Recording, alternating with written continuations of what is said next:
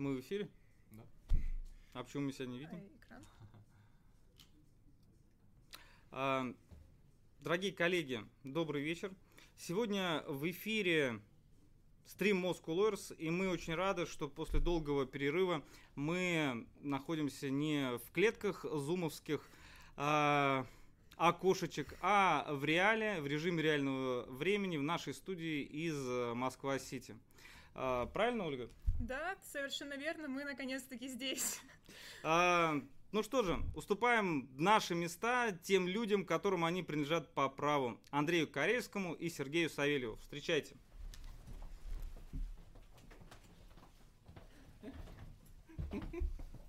Ой. Да, здрасте. Так, Андрей. Добрый вечер. Так, надо ближе. Давай. Полтора метра, Сергей. Не знаю Напоминаю. ничего. Нет, меньше. Все будет меньше. Так, э, добрый день, коллеги. А, нас сегодня двое. Андрей Карельский. Сергей Савельев. Да, всем привет.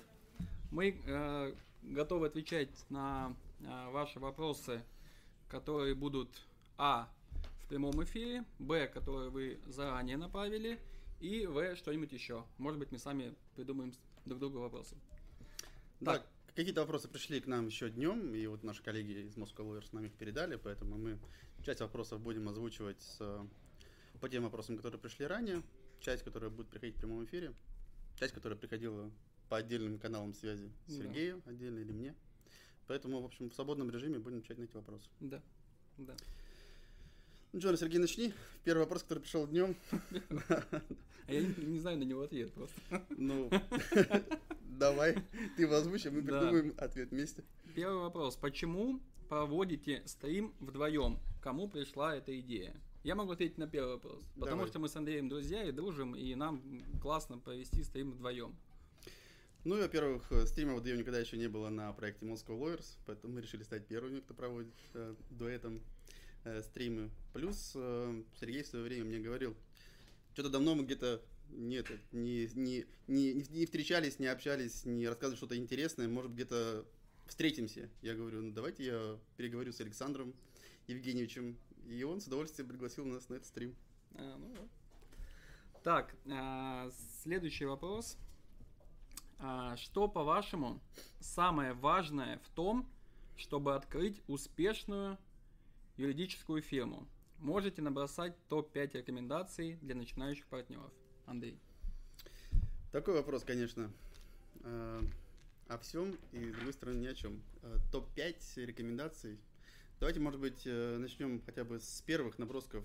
Для того, чтобы открыть юридическую фирму, вообще нужно желание ее открыть, потому что многие очень долго сидят на своих позициях в других фирмах, в инхаус позициях, на госслужбе, и задумываются о консалтинге, когда что-то надоедает и хочет что-то нового, возможно, новые эмоции, новые ощущения, новые заработки. Поэтому нужно сначала наличие желания этого, открыть свою фирму, работать на себя. Это первое, наверное. Второе, ну не знаю, может быть, так по очереди будем передавать Найти, друг другу. найти 7 тысяч рублей и зарегистрировать ООО. Ну, тоже немаловажно. Иметь определенный стартовый капитал для того, чтобы э, вам хватило в первую очередь на аренду офиса или элементарный какой-то компьютер и прочие вещи, которые нужны для оказания юридических услуг в нашей стране. Э, к счастью или там, к сожалению, в России нет э, э, единой про- профессии, где требовалось какой-то дополнительный экзамен сдавать, кроме как адвокатского экзамена, который в России не является монополией на сегодняшний день. Поэтому для того, чтобы начать работу на юридическом рынке, оказывать профессиональные юридические консультации, не требуется идти и сдавать сразу же экзамен. Хотя рекомендуется, конечно, и все адвокаты это поддерживают, и я поддерживаю в том числе. Да.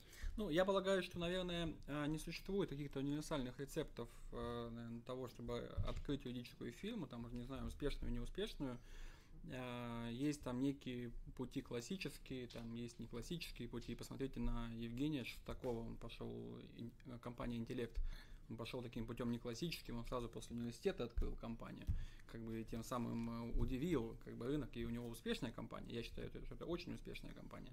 Вот, есть э, такой более проторенный, наверное, путь, а, ну и назову его классическим, тот, который был у Андрея, у меня, да, то есть мы поработали сначала и много поработали в других компаниях, да, мы, вот это важно, вот это важно. И наверное, если мы посмотрим на успешные практики сегодня, то это обычно партнеры других фирм, а, нарабатывают бизнес-кейс, ну то есть э, пул, пул клиентов э, лояльных э, конкретному партнеру, и потом уже организовывают свою фирму. Наверное, таковой это вот классический проторенный путь. А, по поводу топ-5, не топ-5, ну вот, наверное, подход такой, классический подход. Да, при этом самое главное, конечно, в нашем юридическом бизнесе это люди, поэтому те люди, которые с вами, если вы не одиночка, если вы не открываете кабинет небольшой, а все-таки открываете свою компанию с людьми, а успешная компания, как правило, большая, ну, то есть это не 2-3 человека, там 5-10. Соответственно, да, как бы э, вам нужно найти тех людей, с кем вы сможете разделить общие ценности вашего юридического бизнеса. Поэтому люди с вами это тот основной актив, который э, позволяет быть фирме успешной. Потому что если люди не ваши, если люди не разделяют ваши ценности, рано или поздно любая такая фирма, которая создается на экономическом базисе или на пиар-базисе, она просто развалится, потому что вы не сможете работать долго, как и в любом э, браке, вы не сможете долго жить э, без любви, если нет э, иных скрепляющих факторов, связанных с этим браком. Поэтому в данном случае это люди и правильный выбор людей. Если вы найдете правильных партнеров, ваш бизнес будет успешен. Если вы идете в одном направлении, видите в одну сторону и видите, как вы вместе будете создавать успешную фирму вместе. Да, поддержу. Просто так открывать э, свой бизнес, чтобы просто э, зарабатывать деньги, э, обычно, мне кажется, это успех, успех не гарантирован, скажем ну, да, так. Он, Хотя примеры есть. Они есть, как бы, тем более мы в России, поэтому у нас все возможно. Да, поэтому начните с того, что вы хотите поменять в этом мире. Мне кажется, это будет так. Как, как бы это ни звучало пафосно, сейчас патетично, но... Не, ну это правильно на самом деле, потому что конкуренция на юридическом рынке, она с одной стороны высокая, с другой стороны по меркам других э, западных юрисдикций она отсутствующая практически. Поэтому найти свою нишу, найти свой продукт, найти свою, свою экспертизу, которую вы будете э, продавать рынку и которая будет востребована именно за качественные характеристики, за грамотную ценовую политику, за грамотных специалистов. Действительно, как бы челлендж, который делают многие фирмы уникальными на рынке. И как бы ни говорили, мы слышали, наверное, с 90-х о том, что конкуренция бешеная, открыть свой юридический бизнес это крайне сложно. На самом деле фирмы открываются буквально каждый месяц э, и будут открываться, я вас уверяю, всю жизнь, наверное, пока существуют вообще рыночные какие-то отношения, гражданско-правовые отношения, если мы говорим про консалтинг такой корпоративный. Поэтому ниши находят и находят э, успешные фирмы э, свои уникальные фишки, свои уникальные продукты и тот набор, который позволяет им быть успешными среди своих клиентов, коллег по цеху, добиваться великолепных результатов в репутационных в первую очередь, отличном сарафанном радио. И это очень важно, когда вы можете найти свою нишу и продвигать свой э, продукт, будь то бутиковая фирма или full range, если располагается отличный набор юристов и партнеров в команде, который делает full range полноценным э, full range набором услуг для клиентов, успешных клиентов и успешных э, консалтеров. Так, друзья, следующий вопрос, да? Да. А, вы, кстати, коллеги, пишите вопросы а, у меня будет просьба, напишите хоть что-нибудь, чтобы мы посмотрели, как это, э, что это работает. А, чтобы мы понимали, туда ли мы смотрим на вопросы. Следующий вопрос, у нас их много на самом деле, но поэтому мы можем до ночи тут сидеть. А, вопрос к участникам. Вы оба, без преувеличения, э, Джон Леннон и Пол Маккартни российского юридического бизнеса 2010-2020 годов. Кто есть кто из вас? Да, спасибо тебе, Алексей Сизов. Это отличный вопрос, который пришел из КИАП. Нескромно. Алексей, да, да, спасибо. Я, я, ну, в каком измерении, наверное, мне кажется. Мне кажется, мы оба Пола Маккартни, поскольку мы живы, как бы. Да, мне кажется, Джон уже не с нами. Джон, Джон давно не с нами, да. Если, если в этой, а, в этой парадигме смотреть вот, если какие-то иных парадигм смотреть, я не знаю. Я люблю э, творчество обоих, э, на самом деле, люблю Битлз. Вот, кто из них кто, я не могу понять, Андрей. Мне кажется, мы больше оба склоняемся к Полу Маккартни. Полу Маккартни, да. Вы да. знаете, у меня есть такой, а, такая фишка небольшая. Я когда захожу в Starbucks и покупаю кофе, а, часто это бывает вот перед московской кассацией, там есть Starbucks такой. Вот, покупаю кофе, я обычно, не обычно, я всегда а, называю какое-то чужое имя, когда меня просят, там, кто вы, я зачастую говорю, я Пол Маккартни. Они такие пишут, Пол Маккартни, они же по привычке, то есть у них нет проблем, что кто-то называется там кем-то другим. Вот, поэтому я часто Пол Маккартни, на самом деле, так есть. Хотя, не- хотя, не- не- хотя было, что я называл Кидуги имена, там, В общем, Алексей, Иоанн Павел II, там. вы угадали, попали Да, в точку. да. Когда Сергей покупает кофе, он всегда Пол Маккартни. чаще. А, Сереж, пришел первый вопрос э, по существу М. из э, чата. стрима, да, с чата. Коллега спрашивает. работает. Да. А, Здравствуйте. Как вы оцениваете перспективы открытия новой магистрской программы в Высшей школе экономики по частному праву? Ну, это Андрей, вопрос к тебе, видимо. при- прямой вопрос к Сергею, да, как главному человеку по Высшей школе экономики. Как я оцениваю перспективы? Ну, я оцениваю, как оцениваю? Я не могу оценивать. Я надеюсь, что перспективы у этой программы такие достаточно хорошие, неплохие и радужные. Вот, э, то, что мы будем успешны в плане выпуска а, лучших талантов на рынке. Вот, примерно так. Поэтому, Ну, как я оцениваю? Оцениваю высоко. Оптимистично. Оптимистично, да. Не, ну, учитывая... э, Спасибо за вопрос, Максим. Да, учитывая набор э, лекторов, преподавателей, мне кажется, Да, у нас там преподаватель. блестящая кафедра, как будто Да. блестящее направление. Да, там не только лекторы, там еще и а, тренеры, и коучи, и семинаристы, и, так далее. То есть лекторов там будет... Все, что мы любим с хэштегом «Вас жив». Да. Так, следующий вопрос. Как вы любите проводить свободное время и отдыхать? Я часто сталкиваюсь с тем, что, с тем, что работаю на вдохновении. Например, прогулка на свежем воздухе помогает концентрации лучше. Как вы вдохновляетесь? Андрей, как вы вдохновляетесь? Не знаю, я утром просыпаюсь, если я жив-здоров, у меня ничего не болит, я уже вдохновлен тем, что я могу что-то сделать.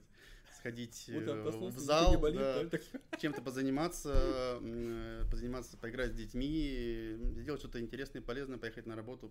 Для меня как бы нет такого какого-то фактора дополнительной Ну, какие-то мотивации. старческие такие вдохновляющие факторы. Проснулся, жив, здоров, все хорошо, как бы. Алкоголь, наркотики, рок-н-ролл, да. Да нет, мне кажется, как бы все мы, мне кажется, люди Уже не молодые. не, то, что не молодые, но мне кажется, нет дополнительных каких-то таких вещей, которые дополнительно нужно тебя стимулировать, чтобы ты там проснулся и зарядился и побежал что-то сделал. Мне кажется, мы активны и без этого.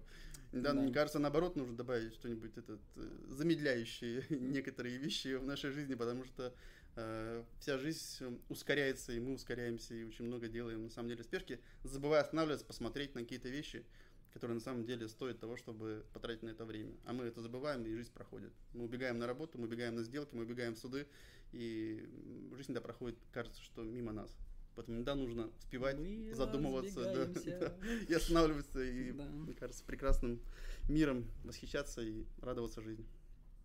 А, я понял, что карантин а, мне дал четкий сигнал, на чем я вдохновляюсь. Я понял, что когда вы все это отняли, как бы ты понял, что тяжело. Мне кажется, многие пересмотрели, Тяжело, да, э, пересмотрели свою жизнь, многие да. вещи, связанные с теми ценностями, которые были до карантина, и которые Да. сейчас Да, да, являются такими да. трендовыми, наверное.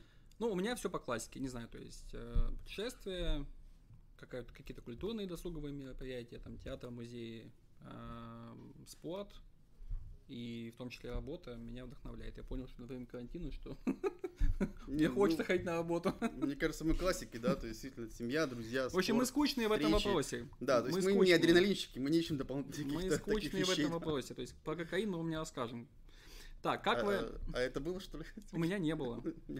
А, Как вы оцениваете юридический рынок? Действительно ли он перенасыщен или же есть место новичкам? Ну да, мы как бы косвенно об этом уже говорили на ответ на предыдущий вопрос. Мне кажется, рынок не перенасыщен, и те люди, которые на этом рынке не удерживаются, закрываются, расходятся или там полностью уходят в другую сферу, открывают возможности для других людей, у кого есть потенциал, пассионарная какая-то активность, энергия для создания новых вещей. Мы видим каждый месяц открытие новых и новых компаний. И если сначала на рынке они незаметны, то если в этой компании есть душа, есть идея, есть энергия, драйв, э, я вас уверяю, через несколько месяцев она становится заметной на начало на рынке на одном, там, региональном или московском, а потом уже на федеральном, а иногда и на международном. Поэтому я всегда как бы приветствую открытие новых компаний, конкуренцию на этом рынке, потому что благодаря этому мы все растем. Э, Молодые иногда кажется такие залихватские, такие быстрые, такие хотят очень быстрого результата, но делают это так э, здорово, что многим компаниям, кто на рынке 20, 30, там, 10 лет, э, становится завидно темпом энергии и росту. Поэтому я считаю, что рынок не перенасыщен, и рынок будет открывать новые возможности, новые направления, не обязательно связанные с чистым правом, очень много смежных направлений, связанных с IT-сферой, с э, сферами э, новых направлений, которые открываются в экономике, в отраслях различных, специализированных. Всегда приводится пример, там, не знаю, так называемого лошадиного права, по-моему, еще Александр Хвощинский нам привел этот пример, когда, там, условно говоря, на каком-то рынке есть рынок продажи страховки и перевозки лошадей на скачках, и вот всеми юридическими вопросами на рынке занимается там 5-6 юристов, которых все знают, и эта ниша, казалось бы, такая узкая, но при этом имеет свой рынок определенный. Да? Также есть, мне кажется, и у нас в деятельности на разных рынках специалисты, которые знают все, э, когда слышат слово медицинское право, вспоминают этого специалиста, когда слышат там, налоги другого специалиста. И э, мне кажется, у любого консультанта одна из главных задач, которая стоит перед тем, чтобы быть постоянно востребованным, это находиться в топе у тех доверителей потенциальных клиентов, которые при любом вопросе на вашу тему, где вы специалист, где вы глубоко, где вы знаете все, что есть современное, лучшее э, на базе теории, фундаментальной доктрины в этом вопросе или в этой практике, вспоминают о вас. Если вспомнили о вас в топ-3, мне кажется, вы будете востребованы, у вас постоянно будет работа. О вас не в высшем арбитражном суде, а именно конкретно о вас. Я отвечу очень коротко на этот вопрос с точки зрения такой маркетолога, наверное, а, что мы имеем дело с перенасыщенными, затоваренными рынками а, уже лет 30, наверное, не знаю, там, и а, это данность, и в ней надо уметь работать. И существует на сей счет масса литературы о том, как работать на затоваренных рынках. Это, в частности, создавайте уникальный продукт, создавайте там голубой океан, а, там отстаиваетесь и так далее, то есть дифференцируетесь и, и прочее, прочее. Вот, поэтому как бы и наш рынок в этом плане а, достаточно такой отсталый, то есть мы в этом плане еще есть большой потенциал а, его, то, о чем говорил Андрей, да, там, уйдите в нишу, специализируйтесь, создайте вообще что-то принципиально новое, может быть, это будет такое около юридическое, полуюридическое и так далее, и, и так далее, и так далее. Поэтому я думаю, что как бы говорить о перенасыщенном затоваренном рынке, наверное, не стоит. Стоит говорить о том, как работать на перенасыщенном рынке. Вот это будет, наверное, правильнее. Э, Сереж, вот вопросы появились новые в стриме да. на YouTube. Э, добрый день. Проводятся ли в ваших фирмах сейчас стажировки? Такой практический вопрос. И действительно много беспокоит молодых э, коллег, которые сейчас выходят с разных программ, магистрских, бакалавриатских. Нет, в нашей фирме не проводятся стажировки сейчас. Сейчас, на самом деле, наши тоже ограниченная возможности связаны с этим, потому что, во-первых, пандемийная ситуация, и в офисах э, свои коллеги удаленно частично работают, кто-то приходит по необходимым делам в офис, поэтому нам набирать людей с рынка сейчас на стажировки крайне так, опасно даже с точки зрения здоровья общего коллективного. А, с другой стороны, онлайн-стажировки, наверное, они возможны, но опять же, как бы никто особо не прорабатывал, поэтому, к сожалению, да. так сложилось, что молодым действительно специалистам сейчас довольно сложно попасть на стажировки в фирмы, учитывая, что многие компании не сильно сейчас загружены своей работой, действительно нет возможности, может, дополнительных рабочих мест для того, чтобы стажировку организовать. Поэтому, мне кажется, здесь э, ребятам нужно с пониманием отнестись к этому, к этой ситуации на рынке. Я думаю, что, дай бог, сейчас ситуация исправится ближе к осени, и возможности, те, которые были до э, пандемии, э, до коронавируса, снова откроются, и стажировок на это станет больше. Так, нам надо немножко ускоряться, потому что мы, мы иначе на все вопросы... Ну, мы, мне кажется, не обязаны все вопросы ответить. ответить. Мы должны ответить качественно на те вопросы, которые мы успеем задать себе и... Ну вот вопрос про ковид надо, видимо, задать все-таки. Как, Конечно. Как вы считаете, упал э, спрос на юруслуги из-за COVID-19 или наоборот вырос? Давайте не брать в расчет рекомендации по организации удаленной работы сотрудников и споры по аренде. Ну, хорошо, не будем брать споры по аренде. Да. Вырос или, или упал, Андрей? Ну, по моим ощущениям, э, сейчас ситуация неопределенности, потому что действительно как бы многие продукты попадали, особенно юристы судебные сидели вообще без судебных заседаний пару месяцев, поэтому здесь э, понятно, что многие находились в подготовительной работе, и объем э, рабочего биллинга, он упал объективно у практик, которые были ограничены посещением госорганов. А, это там и следственные органы, и суды, и прочие-прочие госорганы. Если мы говорим про практики э, консалтинговые, то некоторые практики не сильно упали. Допустим, сфера IP, она как была в период э, до ковида, так в принципе практически по э, вопросам prosecution она не, не, не упала, а стабильно продолжала получать запросы со стороны рынка, как российских, так и иностранных клиентов.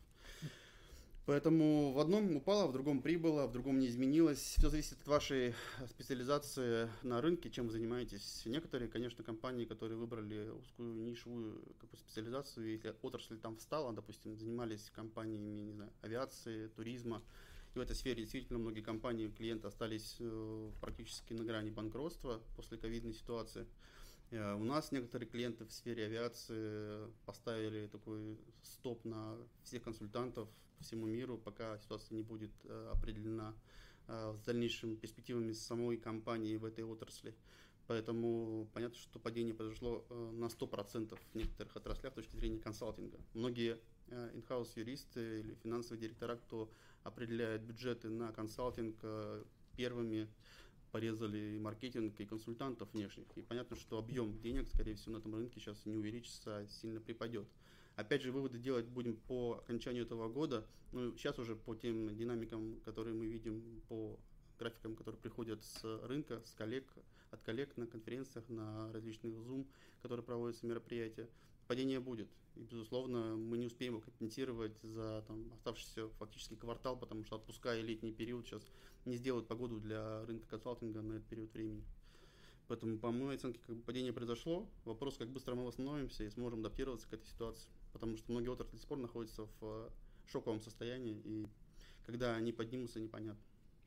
Назовите вашу самую любимую книгу из художественной литературы. Слушайте, книг много, читаешь много, нет особо любимых, но есть какие-то запоминающиеся в последний момент, когда ты читал, и не свежие у тебя в голове. Мне, допустим, еще вот до выхода сериала очень понравилось «Сулейка открывает глаза». Я, в принципе, очень так внимательно ее прочитал, меня она впечатлила, потому что много... Сериал смотрел? Да, сериал не смотрел еще? Не смотрел еще, но буду смотреть, опять же, как бы сравнивая с книгой, потому что книга, мне кажется, в большей степени раскрывает э, всю художественную часть, весь смысл, всю идею заложенную автором, и она меня впечатлила. Я люблю русскую классику. А, я люблю наших таких столпов Гоголь, Пушкин, Чехов на полном серьезе. А, давайте я вам назову любимую книгу, пускай это будет «Мертвые души». А, по вашему мнению, дискредитировала ли себя научная степень сегодня? Видимо, кандидатская. Ну да, скорее всего. Обращают ли внимание при приеме на работу? Может это являться свидетельством наличия определенных качеств кандидата?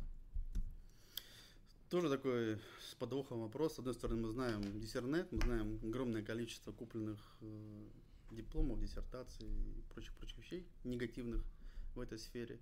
И, наверное, если брать ситуацию, наверное, не знаю, советского периода, когда кандидат наук это кандидат наук, это как говорят в некоторых видах спорта, советский КМС он вам э, там супермастеров уделает, потому mm-hmm. что была школа и было качество э, этого звания.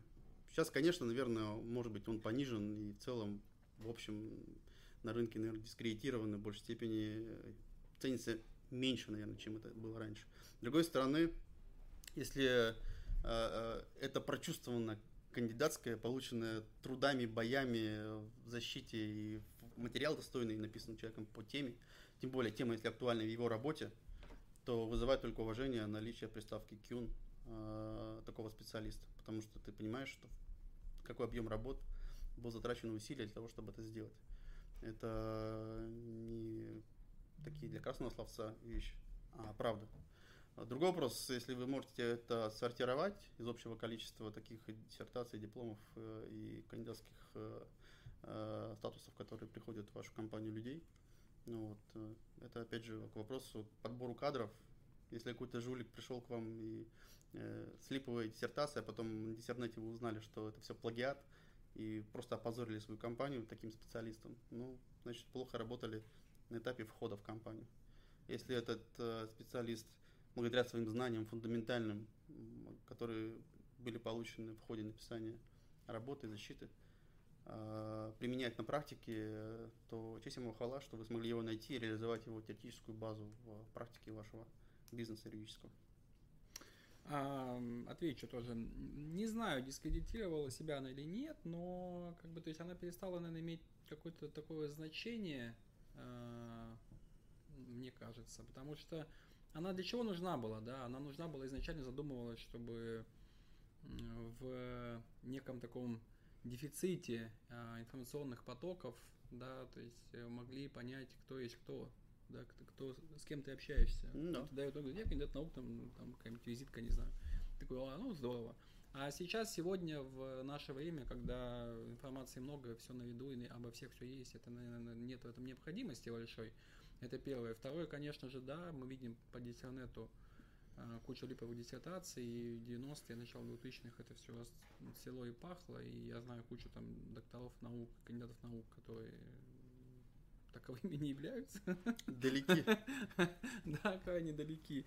И вот, поэтому, не знаю, для меня, мне кажется, все, все эти вот звания, все это теряет свой смысл в наше время. Ну, по крайней мере, для меня точно теряет весь этот смысл. Вот. Хотя у нас в компании работает кандидат наук, например, Олег Латфули. Ну, у Андрея у работает кандидат наук, да, как бы и здорово, и классно. Ну, э, это не всегда признак ума, при этом как бы э, какого-то такого мега ума. Ну, как бы есть, есть, хорошо, хорошо, как бы очередное, как бы очередное звание, неплохо. Как говорила моя бабушка, она говорит, лишним не будет. Вот я, если что, не кандидат.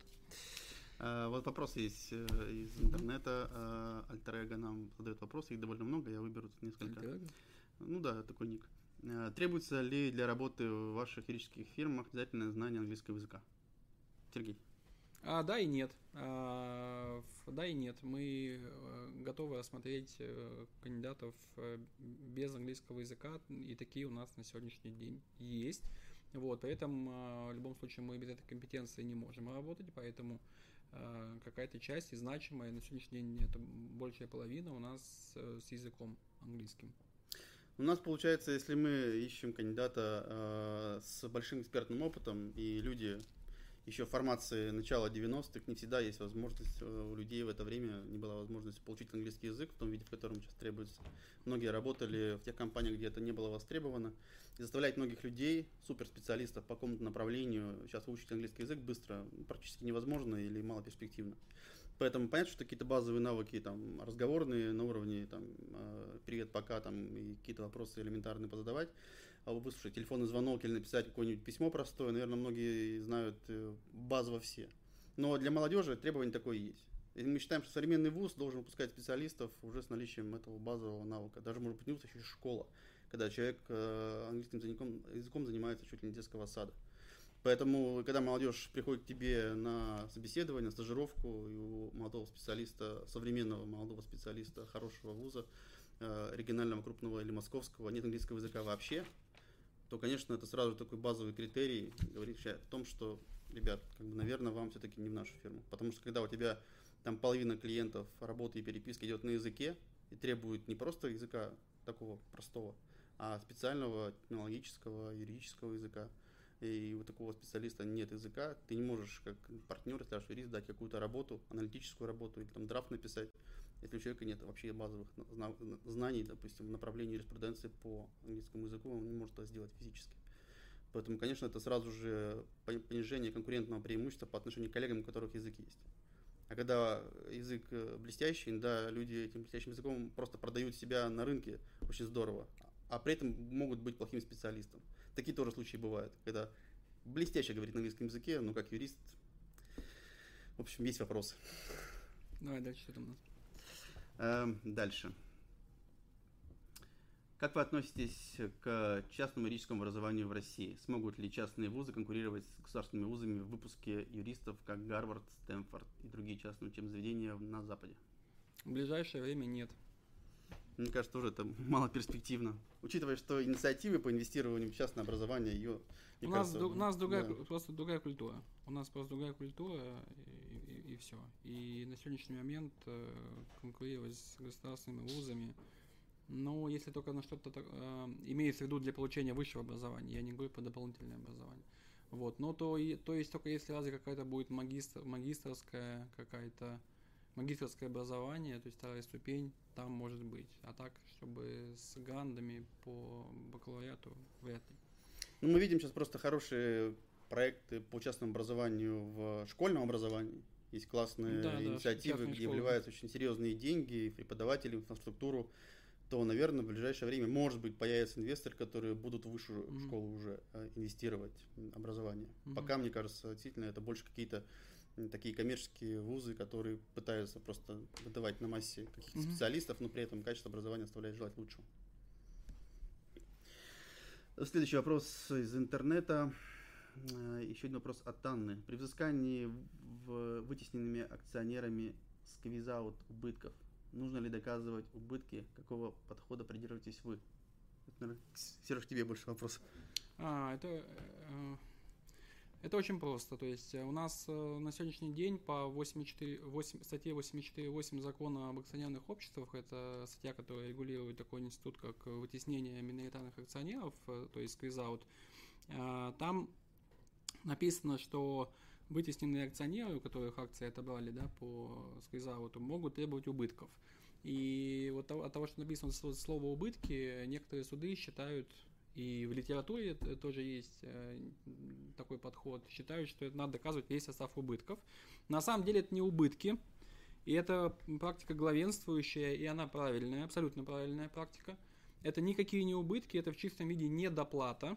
То есть вы, когда ваш, э, будучи, если вы акционер вас э, вытеснили из акционерного общества по 84.8, то э, вы требуете просто недоплату. С вами заключили договор, по сути, принудительно, да, и вам, допустим, должны были заплатить 100 рублей, а заплатили 80. Что в этой ситуации, что в этой ситуации происходит? Вы идете и довзыскиваете, да, оставшиеся 20 рублей.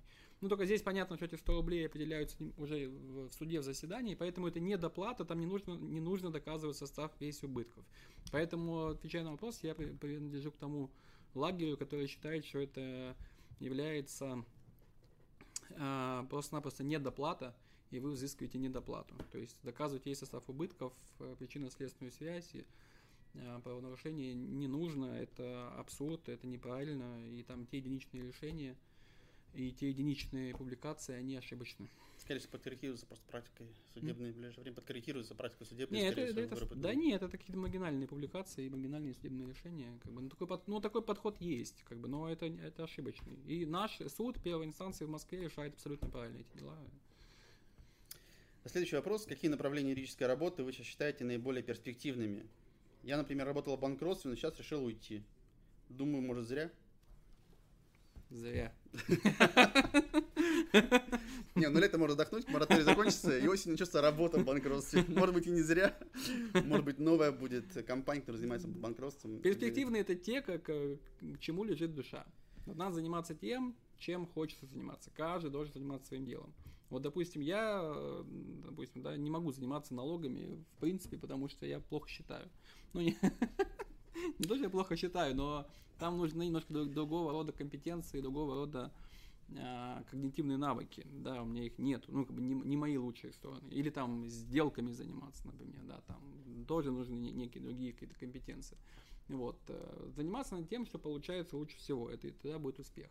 Вот, а это так, подход такой. А так, с точки зрения рынка, да, что там сейчас в спросе, не в спросе, ну да, банкротство, наверное, в спросе пока Не, что. ну сегодня спросит, завтра не спросит. Сегодня говоря. спросят, завтра не Поэтому спросят. твое, Да, как бы, если, если, если, если, если вдруг у нас там, не знаю, там случится чудо и а, начнутся рыночные реформы, все будет хорошо, реформа институтов, то опять пойдут сделки, то тогда, может быть, M&A начнет опять развиваться прям мощно, мощно, мощно. А если мы что-нибудь еще аннексируем, то да, банкротство оставайтесь там лучше, конечно. Похоронные практики будут в почете в ближайшее время. Ну да, то есть как бы это, условно говоря, реагировать на конъюнктуру рынка, которая временная, скорее всего, идет, или заниматься базовым направлением, которое действительно вы любите. Потому что, знаете, вы ходите после вуза и говорите, а, наверное, вот сейчас банкротство будет, давайте-ка буду специалистом. Вас тошнит, в принципе, от него, не нравится, но надо работать, потому что как бы деньги платят и работа есть. Это вот не любить свою работу и ради денег зарабатывать как бы вот на этом похоронном виде дела. Там, да? Там, Да. У нас в последнее время вышел там, да, мем по поводу э, компания э, могил на скорость, да, там было сначала в Приморском крае, а потом в Омске. В Омске, Вот да. мы сейчас как бы как юристы копаем могилу на скорость, кто быстрее похоронит клиентов, да. Банкротство это последняя похоронная услуга, которая будет оказана этому клиенту, скорее всего, да. Поэтому вопрос ориентироваться на такие вот практики, которые сначала растут, потом падают, когда наступают хорошие времена, не очень, наверное, правильно. Поэтому подход Сергея о том, что вам должно нравиться то, что вы делаете, направление, которое э, вас будет э, драйвить, вам нравится там перформить в этом направлении, нравится э, находить новые идеи, развиваться и теоретически, и практически, как личность юриста. И если вы это найдете, это направление, а молодому специалисту, вот, допустим, нашей компании всегда предоставляется возможность побыть в общей практике и попробовать разные направления. Там поработать полгода, там несколько проектов реализовать совместно на подхвате. Таким образом, почувствовать э, на практике, а не в ВУЗе, когда ты еще не работал, э, те или иные вещи. Потому что некоторые практикуются, не знаю, в университете и учат уголовное право, а приходят, ну, не нравится уголовное право, да, начинают заниматься гражданским направлением. Тут учат корпоративное право, приходит, начинает классно цифры считать, в отличие от Сергея, и, соответственно, становится налоговым специалистом. Вот поэтому в этом плане всегда есть возможность, конечно, э, себя находить, если вы найдете, вы счастливый человек, потому что вы должны любить то, что вы делаете. И направление, и отрасль, и специализацию. Э, Это самое главное. А подстраивать конъюнктуру рынка, ну, наверное, действительно иногда нужно, но э, не делать самоцелью. Что вот сегодня я только буду банкротчиком, а вот завтра придут э, новые инвесторы из-за рубежа, э, изменится экономика, и будем, как горячие пирожки, делать корпоративные сделки. Я тут же буду переобуваться в корпоративщика и буду заново его учить там или подтягивать для того, чтобы заниматься уже корпоративкой. Вообще такие универсалы-станочники, конечно, есть, но я знаю, что клиенты не сильно да, доверяют тем, кто одновременно делает 15 вещей и ни в одной из них не преуспевает. Лучше быть специалистом, не знаю, по сапогам, чем э, э, по сумкам Louis Vuitton, которые, может быть, не покупают на рынке сегодня, а сапоги чистят Да. каждый день, потому что идет грязь и дождь на улице. Да, да. И чтец, и жнец, и на дуде, и грец. Да, я поддержу Андрея в этом плане. И вот вопрос как раз банкротный пришел. Мгм. А, что думаете про новую норму? Пункт 5 статьи 189.23 закона о банкротстве. Будут ли удовле- удовлетворены предъявленные Центральным банком иски по этой норме? А, ой, это больная тема.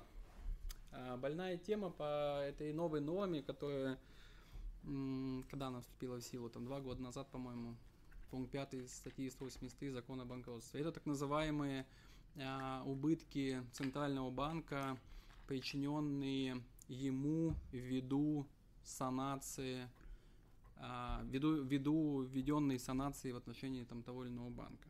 То есть Центральный банк, э, Центральный банк а, начинает санацию определенного банка, вливает в, в него деньги и в последующем а, взыскивает убытки с менеджеров банка, которые они санировали, которые он санировал, Центральный банк, заявляя, что Центральный банк недополучил некие деньги, вот, э, и беря, беря за базу вот ту сумму до капитализации. И, на мой взгляд, эта норма, а, он взыскивает такие убытки, а, причем он взыскивает их в пользу почему-то санируемого банка, это абсурд. А, На мой взгляд, норма абсолютно абсурдная. Я бы, я даже сомневаюсь в ее конституционности. Я думаю, что это такой, как это называется, юридический уродец, как говорит э, Роман Бевзенко у нас в законе о банкротстве. И я очень хочу и надеюсь, что те иски, которые предъявлены, которые сейчас находятся на рассмотрении а, у нас в судах, пока еще нет ни одного решения по этой норме, но иски уже есть. Я очень хочу надеяться, что суды разберутся, а, на самом деле разберутся, поймут абсурдность этой нормы а, и примут э, правильное решение. Я считаю, что правильные решения там должны быть, конечно, в первую очередь, наверное, как, как бы, ну, либо об отказе в иске, да, об отказе в иске. А, норма не, не конституционна. То есть в переводе на русский язык это называется, что это норма, знаете, вот, вот э, расстрел, смертная казнь за три колоска. Это примерно вот так вот, потому что сумма рассчитывается по формуле в этой норме. Эта норма вот в этом пункте пятом, э, исходя там из 20 лет, то есть расчет происходит, расчет убытков происходит исходя из ставки ЦБ на 20 лет вперед. И получаются такие огромные мегасуммы. Это какие-то драконовские абсолютно меры. Это штрафные так называемые убытки. Карательные. Карательные убытки, да. Карательные убытки – это неправильно. И самое абсурдное в этой норме, что они почему-то взыскиваются в пользу санируемого банка, а не самого ЦБ. Убытки ЦБ а оплати туда. То есть это новое слово в юриспруденции, когда да, там, не знаю, там я взял, а, разбил, э, там, не знаю, там, машину Андрея, например, да, Андрей с меня взыскивает деньги и говорит, пожалуйста, заплати Александру Молотникову. Да, обращение в пользу третьего лица. Да, как бы, да. что это такое, как бы, не, как бы, так не бывает. Как бы убытки либо, либо Андрея, либо не Андрея. Не, я бы не был столь оптимистичным с точки зрения судебной практики. Центральный банк, конечно, эти вещи не просто так да, пролоббировал, и они появились. Я думаю, всячески сейчас будут суды активно в этом направлении работать. Хотелось бы не верить э, в разумность наших судов до Верховного суда, что это останется таким вот юридическим уродством уже судебной практики. Но что-то я сомневаюсь в этом, учитывая, какие долги Центрального банка на сегодняшний день. Они огромные просто, да, в последнее время отчитывалась mm-hmm. Там, и многие депутаты удивлялись, откуда такие долги у Центрального банка. А на санацию деньги нужны, да, они уходят. И понятно, что какая-то логика с точки зрения того, что санируемый банк, он не просто так появился в портфеле Центрального банка, там и не просто так появилась администрация и свои дальше там банкротство или там еще иные вещи, а они все-таки как бы, ну, в общем, пострадали финансово в любом случае. Но это как бы задача регулятора. Опять же, здесь Центральный банк страдает за то, что вовремя не следил, вовремя не пресек или не разработал ту структуру отношений с э, банками и их акционерами, чтобы не допускать такие огромные дыры, которые возникают у нас в капитале банков э, на этой стадии. И теперь как бы бегая за хвостами, выдумывая вот такие вот юридические уродства, тоже не очень правильно. Ну, здесь, э, тут есть нюанс то, что не всегда центральный банк не доследил. Иногда центральный банк э, отзывает, э, отзывает лицензии, вводит санации и так далее. То есть у тех банков, которые, в общем и целом, не испытывают больших трудностей. Но почему-то центральному банку не нравится тот или иной банк. Мы видели такой, такой пример на э, наглядный банк Юга.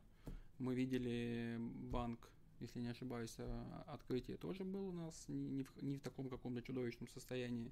И еще куча банков, которые я просто ну, сейчас не буду называть. А, вот, но такие есть. То есть основания для ведения санации нету, тем не менее они вводят принудительно и потом сами еще определяют этот размер убытков. Поэтому тут все, все так непросто. Не тут вопрос, Андрей, у наших э, э, слушателей. Э, когда будет legal chess? А дальше написано, и я подозреваю, что, подозреваю, что вопрос к тебе. Да, ну, Legal Chess, я думаю, в ближайшее время проведем. Мы думали в свое время с э, моим коллегом э, Сергеем э, Моисеевым, кем проводили первые два Legal Chess, может быть, провести онлайн, но в онлайне есть определенные сложности, связанные с так называемым читерством, контролем использования подсказок, и это сделать крайне сложно. И сейчас бьются над этим ведущие платформы шахматные, как отслеживать читеров, блокировать их, иногда бывают споры. Но мы юристы, я думаю, там огромное количество будет проблем и казусов, если мы начнем банить кого-то за подсказки, хотя человек может быть там просто такой умный и так классно играет. Тем не менее, конечно, есть математический алгоритм, который не обманешь, и если человек как бы читерит, то его можно определить. Но дело в том, что мы такие турниры проводим с видеозумом, проводили, по крайней мере, не среди юристов, а среди просто любителей шахмат. И огромного количества, конечно, ресурсов для того, чтобы сделать такое огромное количество личных партий, когда ты видишь соперника, видишь доску, видишь экран при необходимости, который может демонстрировать, крайне сложно технически. Поэтому пока решили эту идею оставить. Но как только будет возможность провести большое мероприятие, в Москве или в другом городе, то, безусловно, мы им воспользуемся. У нас были идеи это сделать на питерском форуме. Ну, в общем, я думаю, что в ближайшее время мы этого э, достигнем, если будет карантин везде прекращены и массовые мероприятия откроются. Дай бог, может быть, в конце года или в начале следующего года. Но завтра у нас открывается, я делаю такой немножко спойлер. Мы, несмотря на то, что отменили Run э, в большом масштабе с организованными забегами по всей стране, в этом году из-за коронавируса. А, завтра открываются флешмобы, завтра будет анонсирована вся информация на портале, на сайте, на социальных сетях. А, и главный месседж этих флешмобов Legal Run, что рак не уходит на карантин, и наша помощь, которую мы оказывали все эти годы, 7 лет, а, нашим подопечным, это уже более 60 детей, она до сих пор нужна. И мы, как часть этого сообщества, комьюнити, которые создали этот проект, обязаны его поддержать даже в таких условиях. Не обязательно бегать какие-то дистанции, собирать кучу людей, можно просто пробежаться от э, гостиной до холодильника, это уже будет засчитано в качестве поддержки проекта э, Legal Run флешмобы, Global Legal Run. Вот. Или 1 июля, мы это спускаем с 1 июля по 21 июля. Или пробежаться от э, дома до участка, проголосовать с паспортом тоже будет засчитываться в качестве забега на Legal Run в этом году. Поэтому спортивную составляющую оставляем на втором плане. А все-таки идея единения нашего комьюнити и поддержки этого проекта остается самое главное в этом проекте. Поэтому мы завтра об этом о всем будем всем рассказывать. Вопрос. Правда ли про антивирус Карельского? Что это? Андрей? Да, была такая тема, когда айтишники получили кучу преференций. Правда, сегодня они разочаровались, когда НДС нулевое меняется встречно. Не могло быть так все здорово, когда ты платил прибыль 20% налога, а будешь платить 3%. Или платил социалку 32, а будешь платить 7,5%. Это как-то очень было невероятно перспективно.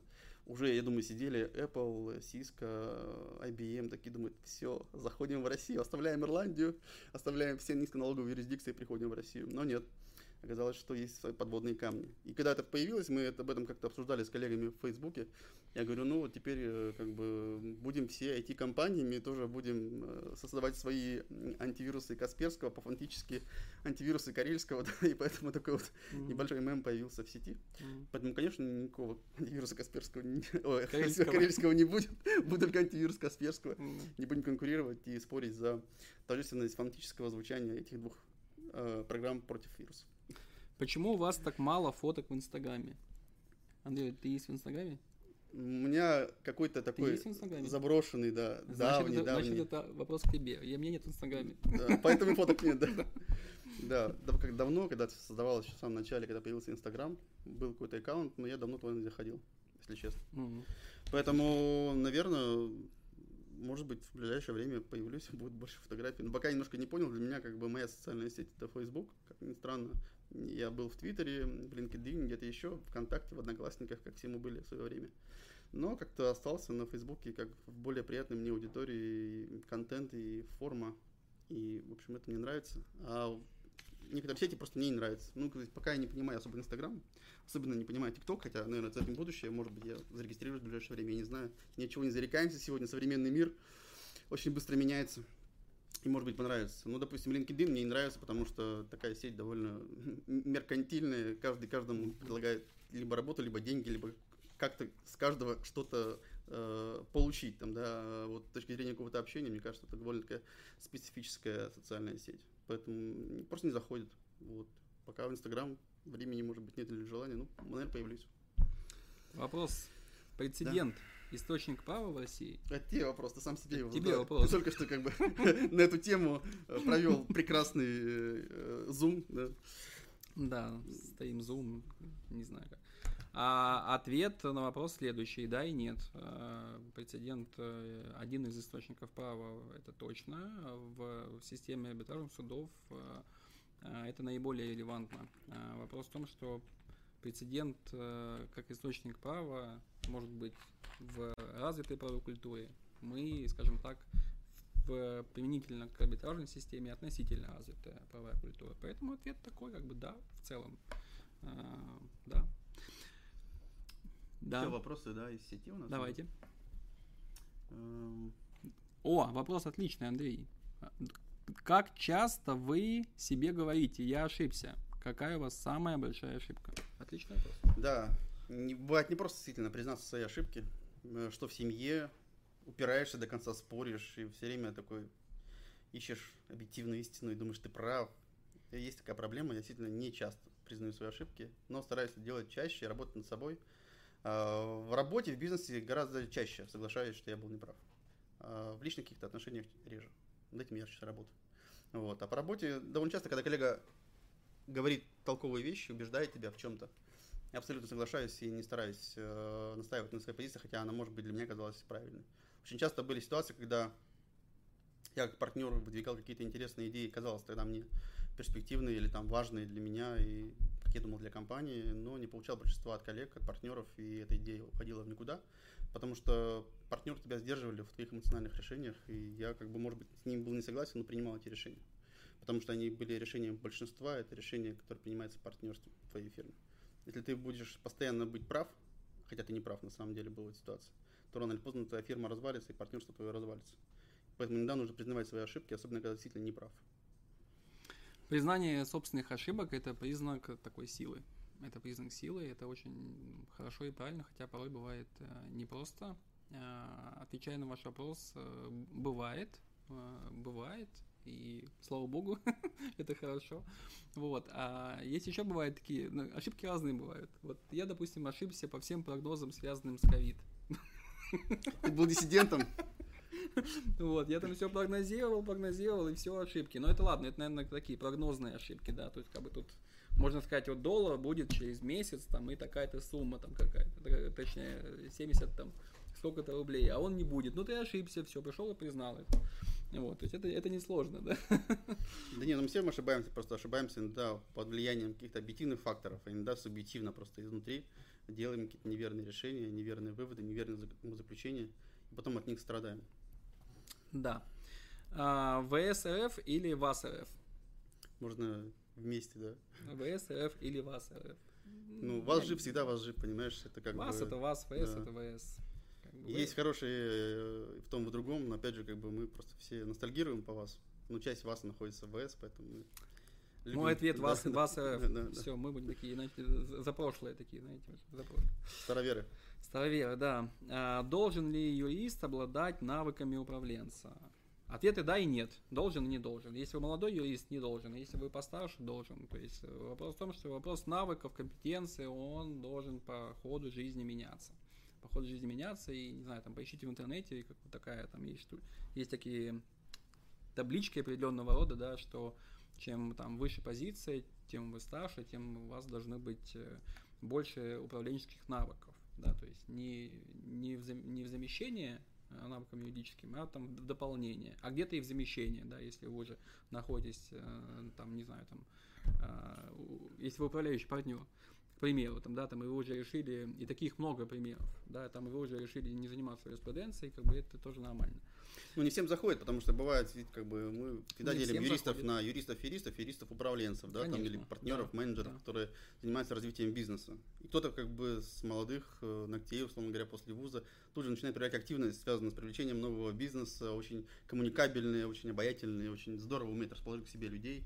И они развиваются в этом направлении, довольно часто становятся партнерами. Вот. А многие партнеры развиваются по профессиональной части. Суперспециалисты в своей отрасли, безупречная репутация, и это не мешает стать партнером в фирме в твоей именно за экспертизу, а не за возможность э, э, такого бизнес-чутья или бизнес-ориентирования или менеджерских навыков, что ты умеешь управлять этим процессом, людей организовывать, э, финансы планировать и так далее. То есть в этом плане люди все довольно разные, и каждому представляется своя возможность стать в компании партнером и э, реализовывать себя как эксперт и специалист, или реализовывать себя как партнер, менеджер или часть бизнеса. Какую роль играют корпоративные мероприятия в жизни ее фирмы? Большой. Ну, это был тоже вопрос, э, да, где-то связанный с этим, э, если я не помню. По поводу чего? Когда вы последний раз были на корпоративном мероприятии, там, да, когда были последний раз на да, корпоративном да, да. мероприятии? Что-то такое, да, вот было. Mm? Ну да ладно, как бы, да, сильно корпоративные мероприятия, мероприятия важны. Вот э, Серега коллектив вывозит часто вот гендерное преимущество мальчиков почему-то. Не, мы, у нас девочки ездят отдельно, мальчики ездят отдельно. Да, да, да, поэтому у нас разделили. У нас это совместно. Э, Серега ездит по зарубежным странам, мы больше по российским вот, э, каким-то красивым местам. Поэтому да, мы вместе иногда проводим досуг, празднуем какие-то совместные мероприятия. Э, не обязательно это Новый год, это бывают какие-то корпоративные летние выезды. Последние годы заменил такой массовый тимбилдинг, это Legal Run, вся подготовка к нему, встречи, общение, вот это все на самом деле заменять надо корпоративные летние тимбилдинги, потому что люди волонтером поработали, пробежались, после обеда все вместе встретились с накурсниками или там с друзьями на Леглоране, пошли вместе пообедали, пообщались. В общем, такое сплачивающее мероприятие, в том числе и в части корпоративного досуга совместного. Поэтому это важно, и это часть нашей жизни, мы стараемся это поддерживать всячески и приветствовать различные интересные идеи, инициативы в этом направлении. Окей. Okay. Uh, как, я отвечу, какую роль играют корпоративные мероприятия в жизни да, фирмы? Да. Большую роль имеют э, такую роль тимбилдинга, отдыха, как бы подчеркивания, там, не знаю, там, наших ценностей, общения, там, там, это большая семья, как бы, хочется ездить в отпуск и с семьей отдельно, и с семьей рабочей и так далее. Поэтому это все очень здорово, приятно на самом деле, как бы это, это в радость всем, всем в кайф. И на самом деле хочу сказать, что э, сейчас вот мы должны были быть в Ирландии, а не здесь вот в Москва-Сити. У нас сорвался в этом году по понятным причинам из-за ковида э, наш выезд традиционный, поэтому переносим на будущий год в Ирландии, но у нас часть, э, часть команды едет э, в этом году на Баренцевом море, туда границы с Норвегией. Тереберку или там Не, не, не, в Тереберке уже были. В Киркинес. Киркинес, ближе к Киркинес. Не, не сам Киркинес, конечно. Ну, понятно, да, на границе. На границу, да, там, в общем, туда. Баренцево море, ТСК, гребечки, кабы, вот это все. Ну, мы практически запрыгнули последний вагон с нашим тимбилдингом на Байкале, конечно, угу. когда уже ковидная была история, в конце да, марта. Да, да, мы заметили. Да. Мы так это, на самом деле, на тоненького пролетели и вернулись, слава богу, все живы-здоровы, никто не заболел. И, в общем, это одно из лучших было корпоративных мероприятий на Зимнем Байкале. Просто сказка, на самом деле, всем рекомендую. Не только на летний Байкал, но и на зимний. Это просто невероятные эмоции, невероятное впечатление. Я был на зимнем да, Байкале, это, я перешел это, пешком Да, полностью. это просто, просто, просто супер, да. Это было у меня такое, как это называется, мероприятие, когда я учился на MBA. Мы mm. перейти Байкал. Перешли Байкал. Ну, отлично. Тем я более... один из первых перешел, я первый Слушай, перешел почти. Там зима прекрасно, можно да. бегать, переходить, проползать, все что угодно, да. да. Сарафанное радио или социальные сети? Где искать юристу клиентов? Ой, знаете, в социальных сетях сегодня огромное количество юристов, э, разных, хороших и плохих, как и сарафанное радио бывает хорошее или плохое. Конечно, здорово, когда ваша компания э, больше имеет хорошего сарафанного радио и меньше скелетов в шкафу, плохих проектов, нереализованных каких-то, или плохо реализованных вашей экспертизой там, или иными какими-то э, причинами, которые вы не управляли или сделали это плохо. А когда у вас хорошо с сарафанным радио, вас рекомендуют э, клиенты друг другу, передают из уста в уста, это вообще здорово, потому что это один из главных источников получения вообще работы. Что у нас, что за рубежом, кто бы что не говорил, если там, когда Джон Квин говорит, что у него до 70% всей работы приходят по сарафанному радио, ты должен этому верить, потому что человек работает на рынке там много-много-много лет и на западном одна из лучших юридических фирм мира. Поэтому да, э, делайте ваше дело отлично, у вас все будет хорошо. Это на самом деле капитан очевидность, но он работает всегда везде. Это классика, это доктрина любого консалтинга. Когда к тебе люди будут приходить, когда ты будешь делать хорошие проекты, когда твоя экспертиза будет востребована, и ты будешь ее делать супер, здорово. А ты можешь сколько угодно пиарить в социальных сетях, ты можешь быть крутым там тиктокером, инстаграмером, но если за этой все красивые, модные, трендовые оболочкой э, классного такого консультанта, юриста, адвоката э, скрывается лысая курица, просто человек без экспертизы, то рано или поздно это все развалится, станется известным огромному количеству людей, и никто к вам просто не придет за работой, потому что вы будете скорректированы. Поэтому здорово, когда органично сочетается экспертиза и грамотное продвижение, которое не вызывает аллергию или какое-то раздражение, а очень грамотно, органично вписывается в ваш стайл, в вашу э, юридическую фирму, в ваш образ, профайл на этом рынке. То есть э, те ценности, которые вы несете на рынок, вы их декларируете через социальные сети, доносите до клиентов, и это не вызывает отторжения какого-то. Потому что вы говорите правду, и это говорите легко и приятно всегда. А когда вы просто корчите себя кого-то, стараетесь мимикрировать под какую-то реальность, действительность, модную или там высокодоходную, в вашем бизнесе, то это сразу видно, становится видно, что это фальш, и за этой фальшью не стоит ни человек, ни экспертиза. Поэтому думайте просто, когда вы делаете какие-то свои программы продвижения себя в социальных сетях, э, чтобы это было органично, чтобы это не было надумано, и с только видимости казаться, а не быть на самом деле. Лучше будьте, чем кажитесь. Быть или казаться, да. А, ну, я не знаю, мне кажется, это не совсем альтернатива сарафанное радио или социальные сети. А почему да, не то и не другое, это да. первое. Второе, что на это, ответа на этот вопрос, мне кажется, нету э, такого короткого, да, тут нам ну, нужно с Андреем так э, на недельку с, с, остаться и прочитать, наверное, таких uh-huh. блок лекций. Э, имеется в виду не про сарафанное радио и социальные сети, а вообще в целом на, на вопрос, где искать юристу клиентов. Тут так написано в вопросе. Вот, поэтому э, это, это вопрос э, бизнес-модели вашей, да, на то, то, на каком рынке вы работаете, я имею в виду, кто ваши клиенты, что вы умеете делать. Вот если мы проведем такой некий, сейчас такой due deal анализ вашей деятельности, поймем, на каком рынке вы работаете, какие услуги вы оказываете, где вы работаете в Москве, э, в регионах и так далее, то, наверное, был бы более приближенный ответ. Вот. А так, э, конечно, ответ на этот вопрос быть не может. Да, потому, что, потому что, да, одно дело там, когда э, ищет работу, там, не знаю, там небольшая бутиковая, но очень классная фирма. Другое дело, когда работу ищет э, Бейкер Маккинзи. Там третье дело, когда э, работу ищет, там, не знаю, там ЕПАМ, э, там, КИАП, и а у них у всех будут разные абсолютно способы э, поиска себе клиентов, да, и то, что будет хорошо для ЕПАМа, будет плохо, там, не знаю, для Беккер Маккинзи или для маленькой, э, там, не знаю, фирмы специализированной. Поэтому вопрос, э, вопрос вашей бизнес-модели. Опять же, здесь как бы... И вашего рынка. Э, мы, наверное, с тобой больше староверы, там, такие вот, да, вот строй свою репутацию, делай все правильно, органично, там. А, возможно, другие рынки смежные, и, скорее всего, на нас тоже можно посмотреть, когда молодые, действительно, после вузов, с хорошими идеями, какой-то классной IT-начинкой, э, зарабатывают огромные деньги там, да, и ты так стоишь в стороне такой максималист, такой э, старичок, такой, да, такой думаешь, ну, как-то, да, без экспертизы, без репутации, вот такие ребята молодцы. А на самом деле рынок сам определяет, если там есть э, запрос на работу, есть деньги, есть успех какой-то, то значит это рынку надо, и такие компании должны быть. Mm-hmm. А мы с тобой как бы, ну, часть такого уходящего в прошлое, может быть, общества. Да, там, мы все уже. Ладно, вопрос следующий, как раз вот в пандан предыдущему вопросу. Что лучше, быть бутиковой юридической фирмой или крупной всеядной фирмой типа ЕПАМ? А, давайте я отвечу на этот вопрос. Э, не лучше, не хуже, это разные, разные подходы, разные модели.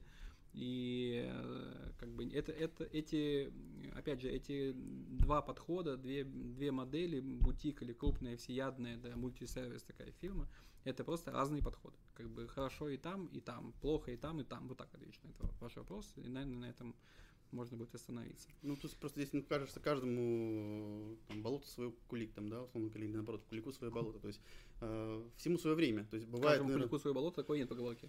Не, ну я придумал сейчас сходу, как бы, да. То есть каждый кулик хвалит свое болото, а так на самом деле, если мы говорим про бутиковую или большую фирму, то, естественно, как бы иногда э, ты являешься бутиком, но через какое-то время понимаешь, что у тебя есть запрос от клиентов на другую работу, не твоего типа экспертизы начинаешь искать новых специалистов. Мы тоже создавались и думали, что мы будем вот такой вот а, бутиковой судебной фирмой и будем так работать скромно. А мы вот наоборот. Да, вы как бы вот наоборот, наоборот придерживаетесь как бы этих стандартов и работаете. Нет, наоборот, как обычно там, там были там идеи.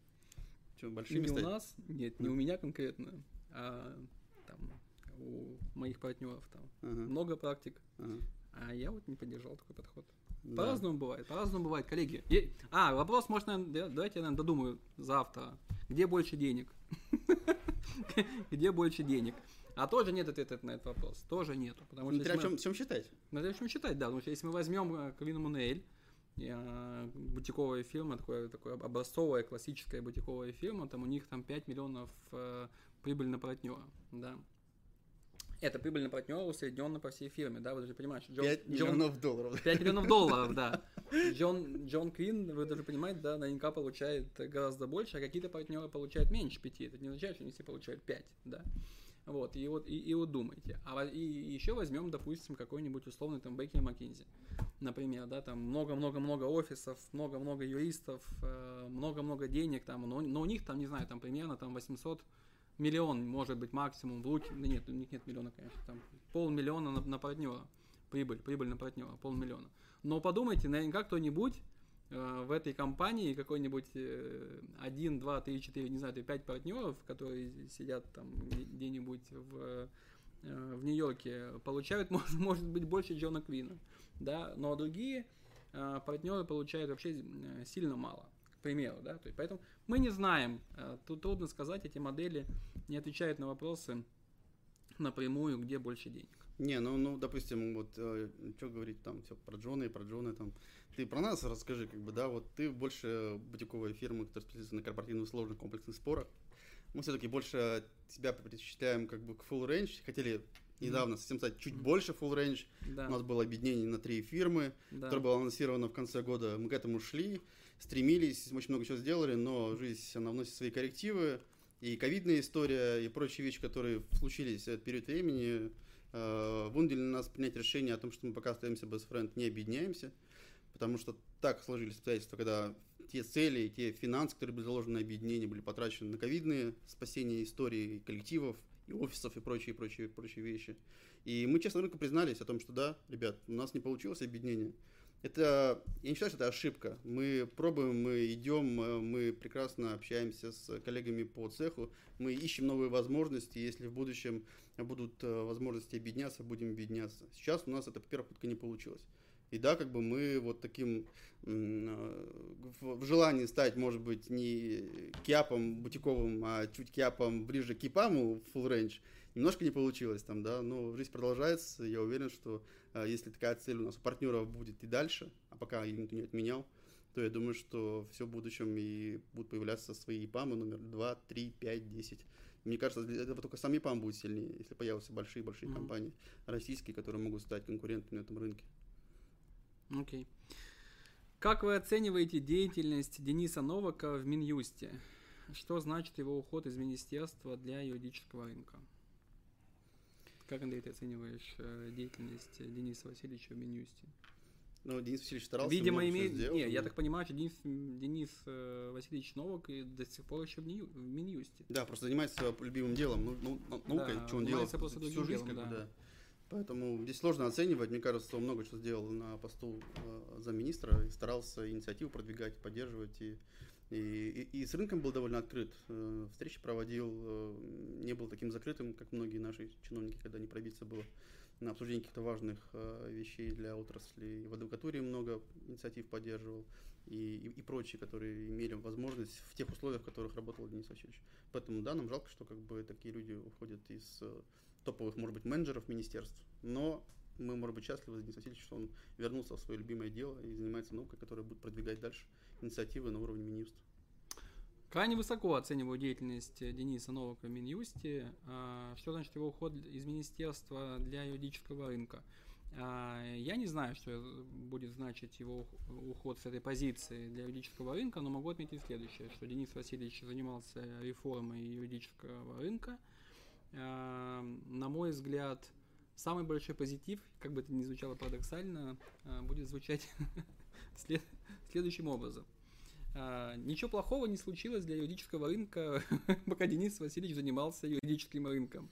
Это как а, дополнение тебе, да, да. немножко примерка добавлю, когда говорят э, в шахматной партии, а я люблю играть в шахматы, многие там, знаете, с моим сыном, и э, там есть ситуация, когда позиции стоят прекрасно у обоих сторон, и нужно просто не сделать тех ходов неправильных, Плохих. которые ухудшат позицию. Нужно сохранить эту лучшую позицию, которая стоит. То есть не двигая вообще как-то фигуры и не ухудшая позицию. Это вот если аналогию брать. Да, то есть Денис находился такой в цуцванге определенном, да, то есть любой ход был бы плохим. И он его не делал, и это хорошо и замечательно. Потому что я так понимаю, что там небо, небо давило на Дениса Васильевича, и а, к таким нехорошим тенденциям. Поэтому вот, наверное, такой ответ. Сколько у вас личных помощников? У меня ни одного. Ну, у меня э, э, до прошлого года, до сентября месяца, не было помощников. А, вот. А Но есть? у меня сейчас есть семейный водитель, помощник, который помогает мне с детьми, разводит там в сады, Это не считается. школы. Это не, считается. не, а он помогает очень много мне по работе, в том числе, как бы. То есть он помогает очень много нашему офису, Звонки как оказалось. Нет, звонки принимают, но многие занимаются такими классными вещами, которые ну, давно как бы не доходили руки сделать. Именно человека ответственного по там, хост-части, по каким-то таким вещам, которые помогают офису работать. На самом деле он стал таким бесценным человеком для многого в нашем офисе, не только для меня. Okay. Поэтому, да, я считаю okay. его действительно помощником, и очень здорово, что он такой есть и появился в моей жизни. Да. Как юристу из региона пробиться в Москве? И стоит ли вообще это делать? Ответа на этот вопрос, опять же, тоже нету. Э, как юристу пробиться в Москве? Ну, как? Будь, надо быть пассионарным. Надо... Я думаю, что мы тут не сможем открыть сейчас лекцию на два часа. Андрей, почему вы не бегаете на Legal? Ну, потому что пока все Андрей бегают... делает все для того, чтобы все вы бегали на Run, да, в том числе и я. Я несколько месяцев до Run бегаю, потею, а потом уже а потом пытаюсь это выдохнуть, когда последний финиширующий добежал. Э, все скорые помощи были отпущены домой, и все благополучно завершилось, э, собрали деньги и так далее. То есть в этом плане да. у меня была история, почему не бегаю. Я немножко расскажу, как бы, что когда был первый Legal Run, да.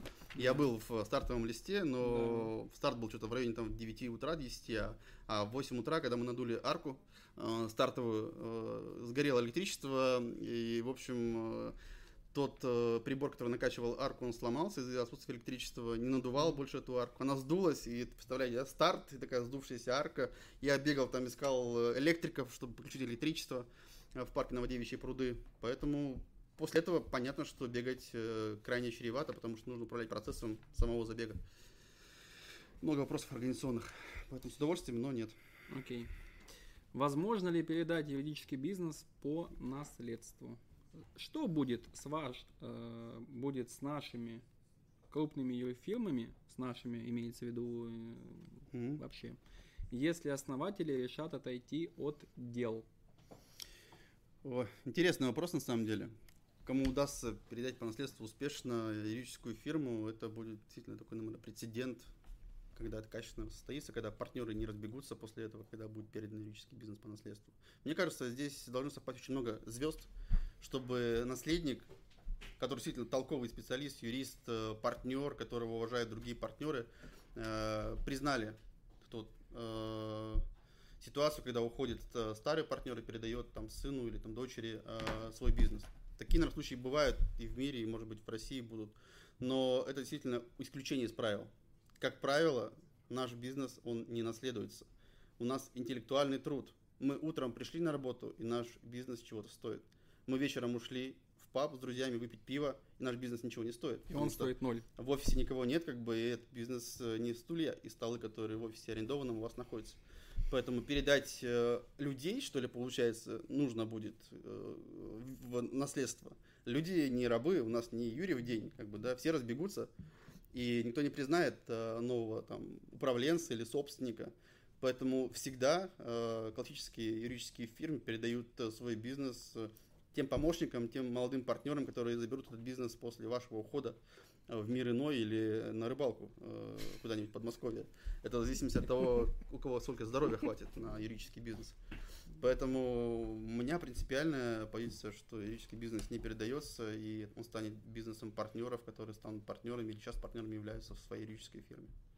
Ну, э, да, как бы юридический бизнес по наследству по общему правилу не передается. А что будет э, с фирмами, которые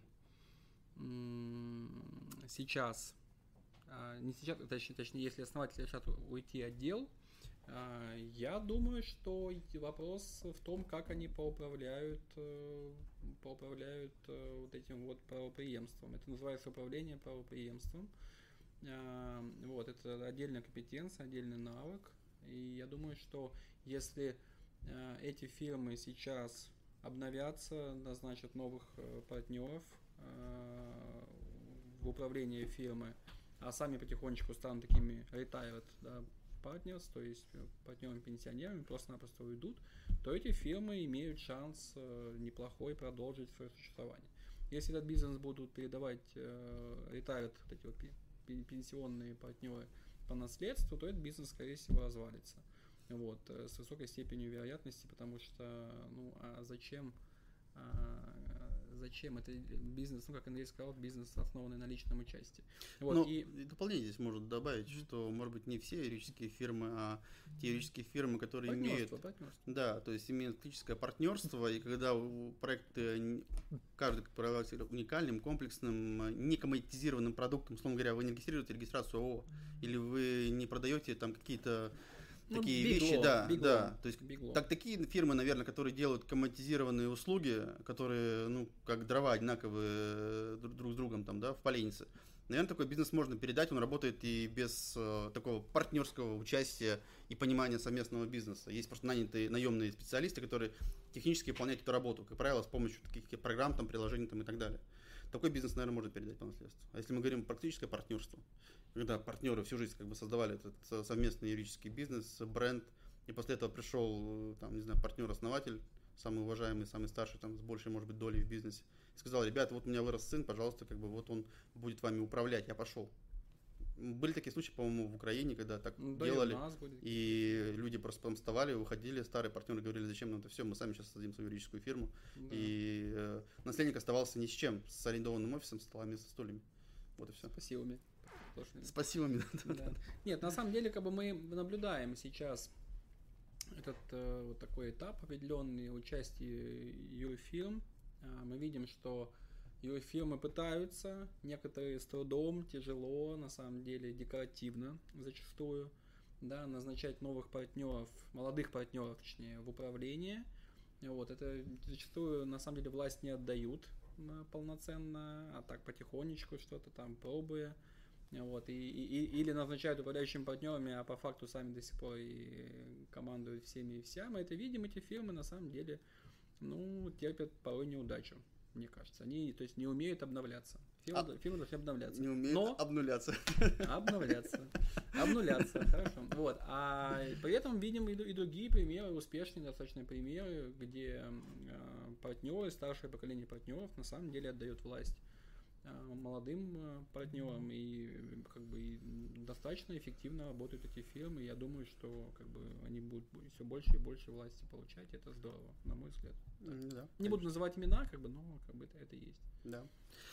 Какие еще у нас вопросы из сети? Давай. А, что порекомендуете почитать по вопросам создания, развития, продвижения юридической фирмы? Что порекомендуете? Создание. Продвижение, развитие. Юридических фирм? Да. Слушайте, а вы знаете, а, на самом-то деле а, литературы это много сейчас. А, литературы много сейчас. Мы все там читали «Мастера» в свое время, тогда еще это было там 10 лет назад, как это была единственная такая книга. Вот. А так литературы много, очень много, очень много книг, которые описывают там ту или иную фирму, достаточно э, такую там или старую, или Э, успешную, там, американскую, британскую, там, фильмы там про Скаден, про Алленовы, там, про Фрешфолдс и так далее. Вот эти все книги есть, э, там можно почитать про, про какие-то вещи. Вот, это первое. Второе, а вы почитаете банальные учебники по маркетингу, менеджменту, это тоже окей, на самом деле. И, в частности, про менеджмент и маркетинг услуг. Вот, это, это, это тоже релевантно более чем, более чем. И конференция ABA, как бы, почему нет? Или Минский Legal Forum. Или Минский Legal Forum. Тоже спойлерим по нашему вопросу. Вопрос от зрителей. А, будет ли в итоге реформирован институт приобретения крупных пакетов акций? А, мое мнение следующее. Краткий ответ нет. Краткий ответ нет. А, Почему? А, развернутый ответ следующий. А, слишком а, мощное а, лобби противников реформы законодательства крупных пакетов акций. И мы наблюдаем, как появляется там с периодичностью, какой-то там завидной периодичностью какой-то законопроект, он повисает на каком-нибудь там чтении в Госдуме, там первом, втором, и потом замечательно куда-то куда-то уходит. Буквально это было последний раз, не знаю, там, по-моему, год назад или два года назад.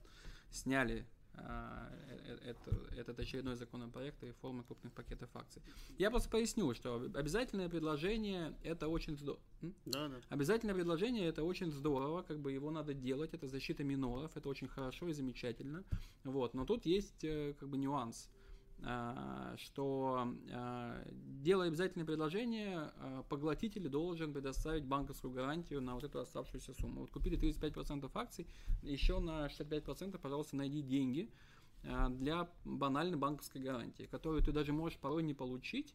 Дробить на два банка нельзя, нужно получить единую банковскую гарантию. И, конечно же, поглотители зачастую избегают делать обязательное предложение. Какая, глав, какой главный запрос э, у юрфирм по поводу обязательных предложений? Как его обойти? Как бы всех интересует только одно, как его обойти.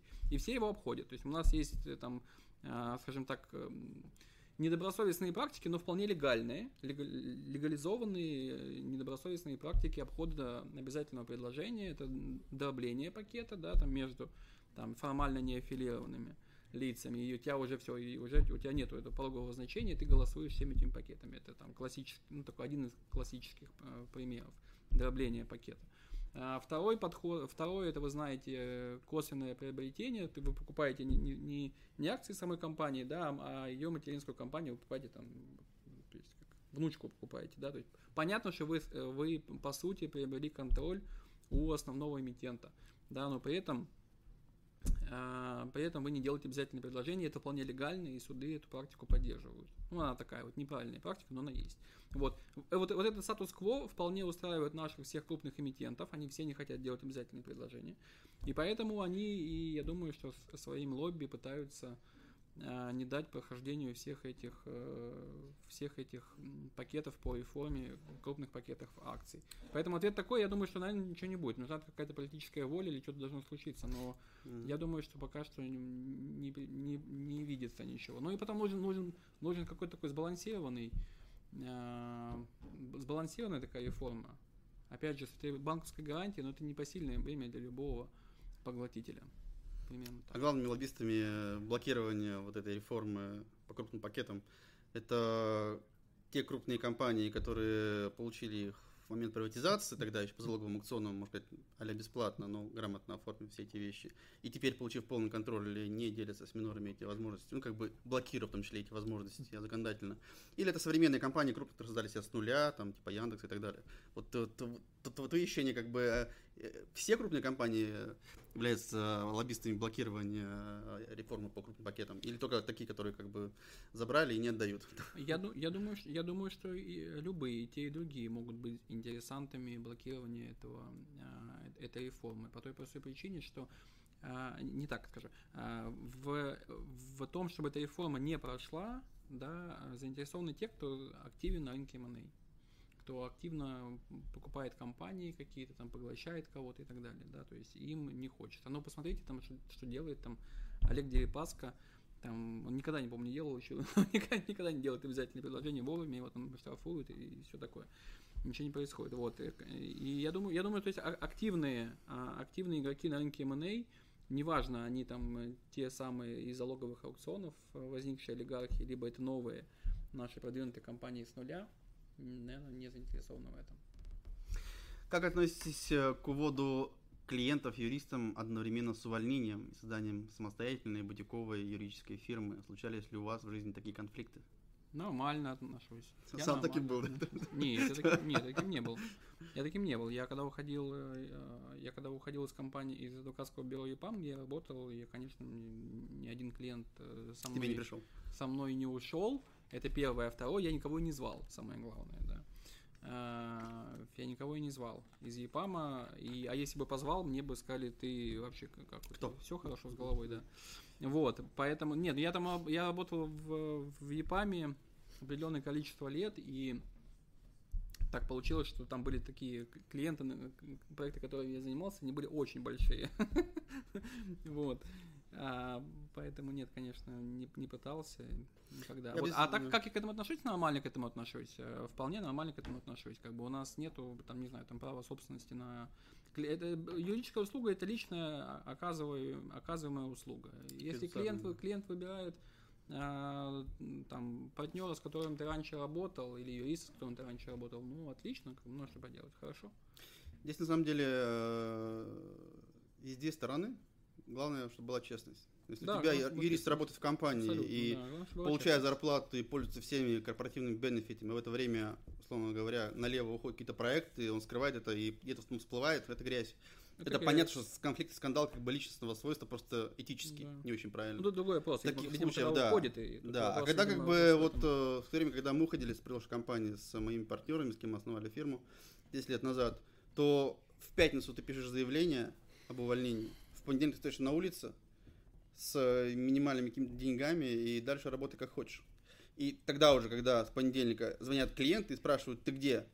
Ты говоришь, я ушел, уволился. Они говорят, а, тогда как бы мы этот остаемся либо в фирме, и там находят специалистов, которые работают по твоему проекту, либо ты начинаешь работать, потому что они говорят, а мы не хотим с фирмой работать, потому что э, мы работали с тобой последние пять лет, и мы хотим дальше с тобой работать. Это конкурентная среда уже началась с понедельника. А в пятницу ты честно признался, что ты уходишь, все. То есть у вас разные теперь идеи, разные бизнесы, разные направления в развитии.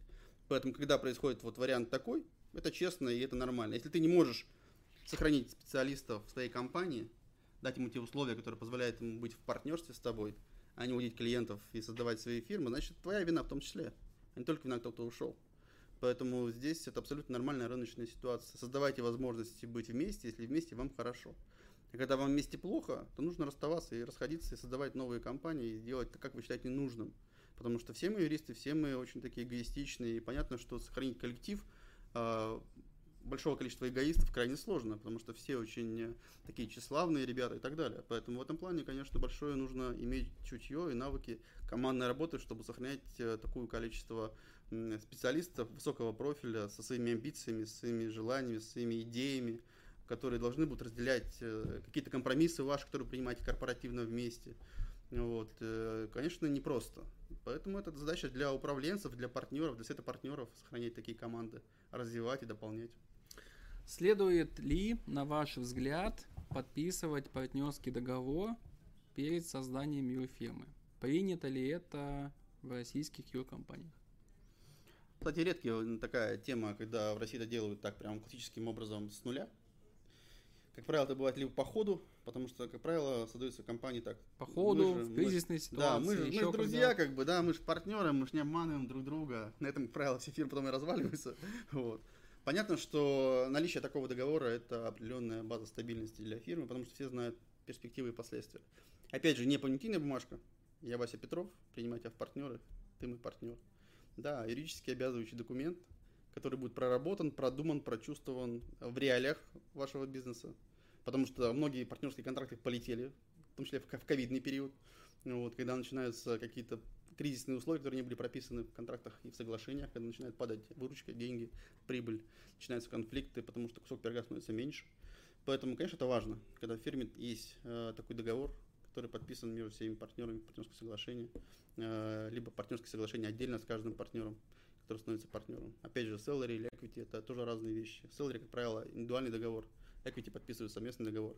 Опять же, у нас конструкции юридические очень странные в России, потому что мы, допустим, там являемся адвокатским бюро, Сережа, допустим, является не адвокатским бюро, и корпоративно обвязывать какие-то соглашения крайне непросто в таких условиях, когда сливается э, слон и бегемот, там, да, у них разная субкультура, разный код, гены там и так далее, юридические, по организационно-правовым формам. Поэтому, если бы у нас была такая возможность иметь больше видов корпоративных форм для деятельности юридической, почему сейчас в реформе как раз адвокатской, которую Денис Васильевич Новый курировал, Э, обсуждалось создание адвокатской фирмы, когда равенство партнеров не презюмируется, как сейчас, допустим, в адвокатском бюро. Когда это не коллегия, э, которые, в принципе, довольно э, отношения не совсем, может быть, такие близкие, как в бюро, да, но уже и не бюро, не бутиковое такое, не домашнее, не семейное, а более такое корпоративное. Конечно, требуются такие формы.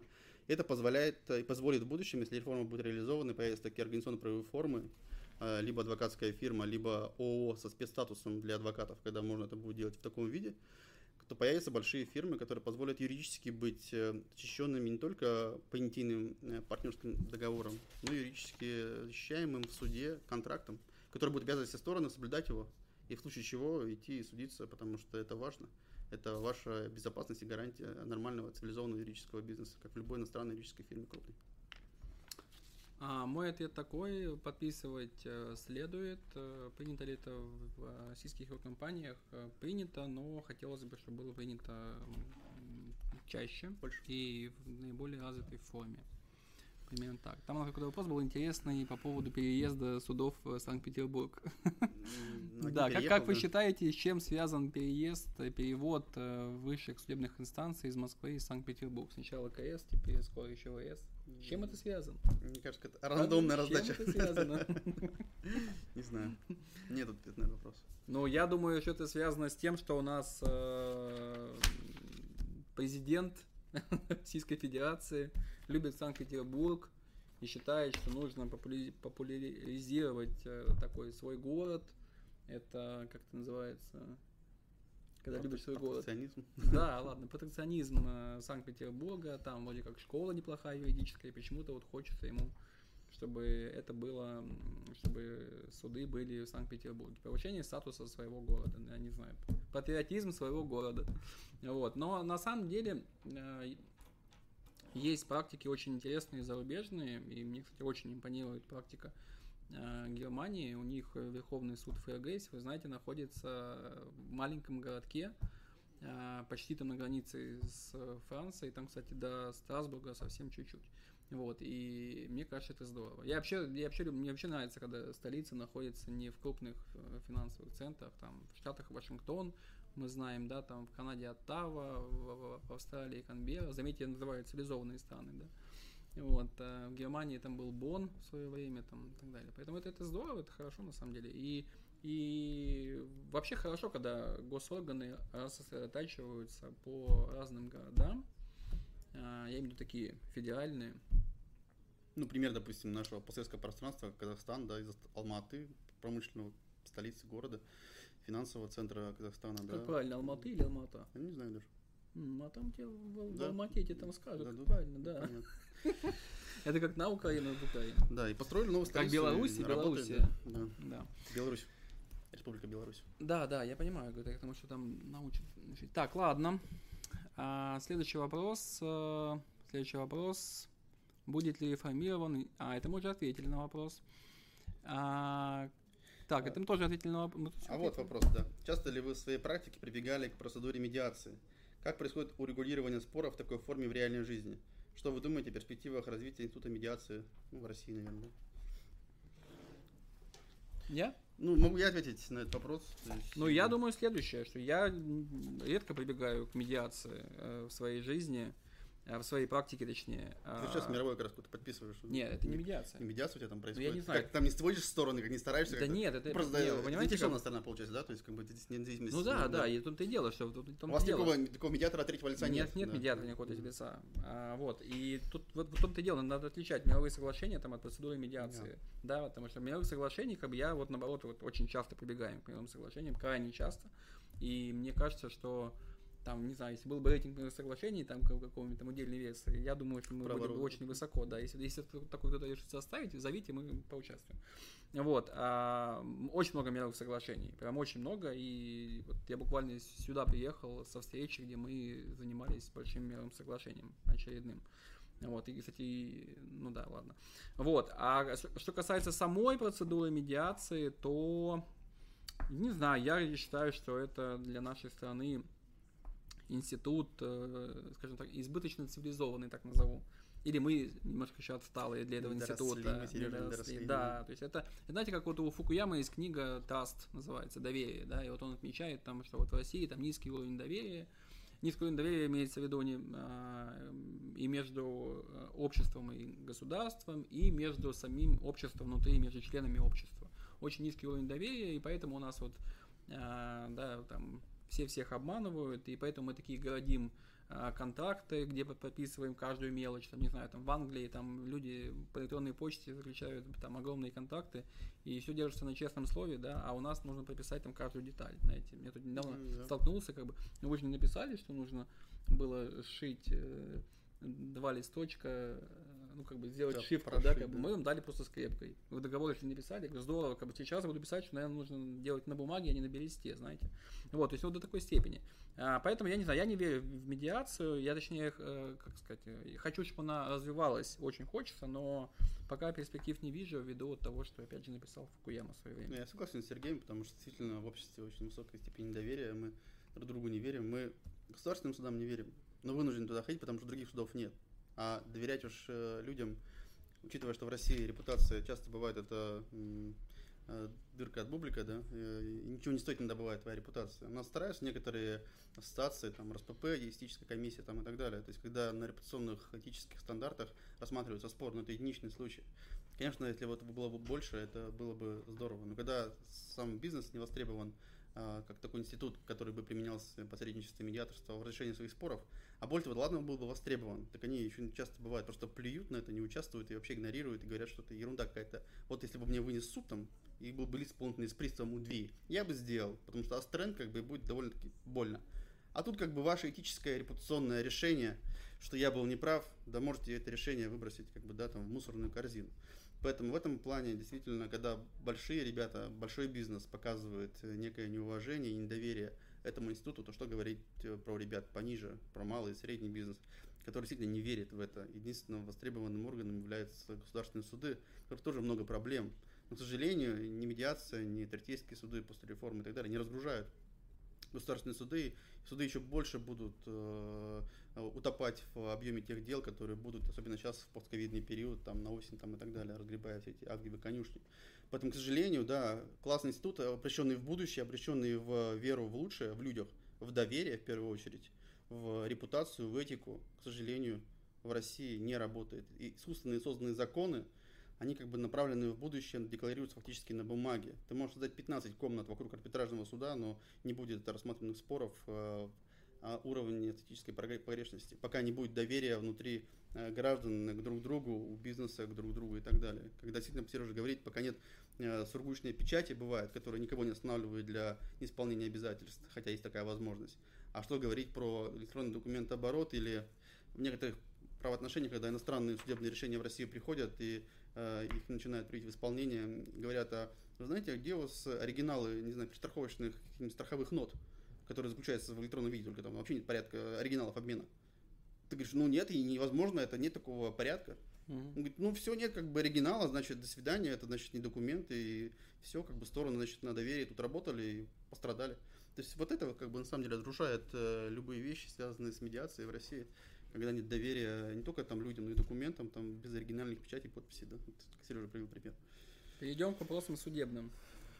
Как вы считаете, современному прагматичному миру необходимы символы правосудия, парики, мантии, молотки?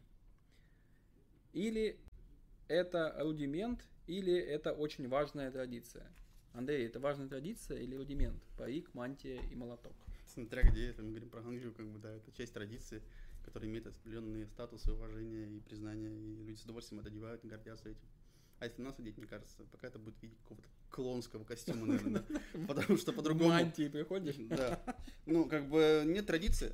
Это же нельзя создать как бы написанием закона или обнулением Конституции. Как бы это нужно традицию воспитать в себе, в первую очередь, в обществе, в профессиональном сообществе. Почему все строители ходят в строительных касках? Это традиция, это безопасность, это как бы стандарт. Безопасность. Да, безопасность. И, да, но это же как бы всеми воспринимается нормально, нет, же не смеются. Да. То есть в суде тоже могли быть свои атрибуты. Но если бы, да, но если бы как бы были бы свои элементы доверия, как бы. Да. У, нас, у нас сейчас судьи в масках сидят, очень прикольно. Ну и ты можешь в масках сидеть. Многие говорят, очень удобно. Можно как бы, особенно девушкам, не еще, макияж, ничего. А в апелляции еще такие экраны стоят сейчас. Девятая апелляция, экраны стоят ну, такие перед судьями. Реалии времени все. Вот, реалии времени. Как бы, а, не знаю, это важная традиция или рудимент. Нет, но это точно не рудимент, если это точно не рудимент. Если для кого-то это традиция, это окей. Если для кого-то это не традиция, тоже окей. Поэтому я не знаю. Но, не, ма- ну, но мантию как бы мне привычно, просто привычно. Не, ну госорганов как бы есть соответствующие свои атрибуты, как бы костюмы, там, да, там погоны, там, пиджаки. Вот, э, не знаю, еще три месяца назад костюм э, темно-бордового цвета сотрудника Роспотребнадзора не вызывал ни у кого особо какого-то уважения или страха. А теперь человек приходит в какой-нибудь бизнес-центр в бордовом костюме или в ресторан, там все, все как бы э, просто боятся и убегают, потому что человек получил такие полномочия, будучи сотрудником такого суперведомства, который в период ковида стало просто монструозной структурой, которая Э, выше стандартов законов, конституции и прав человека и чего угодно, и может одним предписанием просто э, указа президента там, или главы городоначальника э, менять или не соглашаться и так далее. Конечно, может быть такие калифы на час, как бы, да, но тем не менее, атрибут, который мы видим, да, вызывает сразу же какие-то чувства у тебя, позитивные или негативные. То же самое и с атрибутами в профессии. Если бы у нас была эта форма какая-нибудь, там, какой-то стандарт, наверное, мы считали, что это действительно правильно, и носили бы, и, и нас бы узнавали, как бы, к этому относились бы с уважением. Okay. Почему Дмитрий Афанасьев из адвокатского бюро ЕПАМ такая закрытая персона для юридического рынка? Ему есть что скрывать? Почему закрытая? Мне кажется, Дмитрий выступает часто на конференциях, на ведомостях, на IBA. Да, он может быть не там как-то активно в социальных сетях или, может быть, там стримы не проводит, как мы с Сергеем тут сидим. Вот, но опять же... Следующий стрим с Афанасьевым. Мне кажется, Дмитрий, да, вполне в этом плане открытый рынку человек и бизнесу, очень много выступает, очень много общается с журналистами.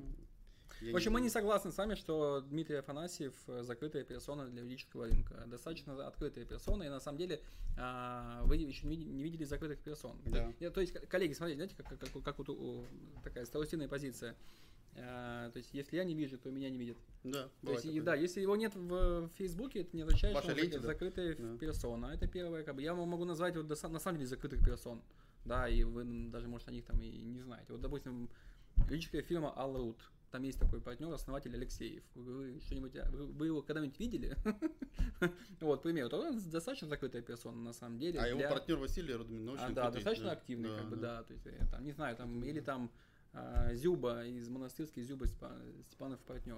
Мы тоже его не видим там ни на публичных мероприятиях, ни в фейсбуках и так А, а далее. Ю- Юра часто появляется в А монастыре. Юрий часто появляется, да, на, на публике. То Это есть, нормально. У нас тоже есть нормально. партнеры, которые более открытые, которые более Не-не, публичные. Да, там, да, Нормально. поэтому это, это, мне кажется, это как бы... А, это не означает, что есть кому-то что-то что скрывать. А есть, кстати, еще посмотрите на иностранцев. Партнеры иностранных фирм а, тоже, скажем так, не, не, ну, скажем, не очень публичные зачастую фигуры, да, и зайдите на сайты многих иностранных фирм, и вы, скорее всего, их нигде никогда не видели. Вот. Но при этом они достаточно может, могут быть активны просто в других местах. Есть такое понятие в маркетинге, знаете, 4P там. э, Product, э, place, price там, и так далее. Вот, и вот здесь э, place, как бы, да, где он продает свои услуги. То есть вы просто не, не видите, у него просто другие места, где он продает свои услуги. Где он общается, Возможно. встречается с Где он клиентами, общается, там, да, встречается, с да, с рынком, с бизнесом. да, возможно так. Поэтому просто, поэтому это не означает, что закрытое. Не означает, что скрывать есть что, да. Есть да. что скрывать, да. Всем нам нечего скрывать, как бы. Не, возможно, Дмитрию. Олеговичу а, Афанасьеву есть что скрывать, мы просто это не знаем. Да Всем ничего есть скрывать. Вопрос не в этом. Да. Так, вопрос есть большой у нас такой, большой вопрос есть. Многие выпускники э, юрфаков э, сталкиваются с неумением себя вести сообразно опытным специалистом. Возможно. Новоиспеченные юристы излишне скромны, выглядят часто неуверенно, а если решают накладывать на себя образ профессионала, выглядят часто неуверенно, а, воспринимаются наглыми дилетантами, наглецами. То есть те, кто такой, знаете, пытается молодой, но прям такой же важный, он наглый дилетант. Как вы считаете, какие качества личности и черты характера должны быть оточены у молодых юристов, чтобы они могли в условиях практики соответствовать своему образованию? Прям большой вопрос. Андрей Да, Васильевич. вопрос серьезный, на самом деле, потому что часто мы иногда отслеживаем молодых специалистов по каким-то публичным каналам продвижения этих специалистов, начиная с студенческой скамьи, на самом деле, потому что многие очень активные ребята, которых очень заметно и очень видно. Иногда да, отторжение, да, вызывает, а иногда как бы уважение в зависимости от контента, который люди продуцируют как бы в свои социальные сети, на закон.ру, какие-то статьи там и так далее. Поэтому есть очень молодые, одаренные и очень органически себя продающие на рынке специалисты уже в ВУЗе. И таких людей как бы довольно заметно, иногда просто берут сразу же к себе еще не, э, человек еще не закончит даже вуз.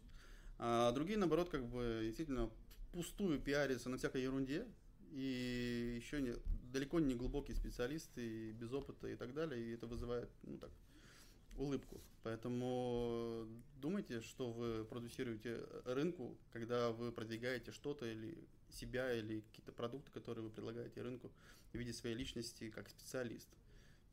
Это как бы от вас зависит. Опять же, лишняя наглость, нахрапистость иногда там, да, она приносит какие-то плоды, с другой стороны, да, скромность украшает. И здесь нужно найти просто оптимальный баланс вашей личности. Насколько вы как бы холерик или там сангвиник, или там флегматик, э, что вам больше подходит. Меланхолик. Да.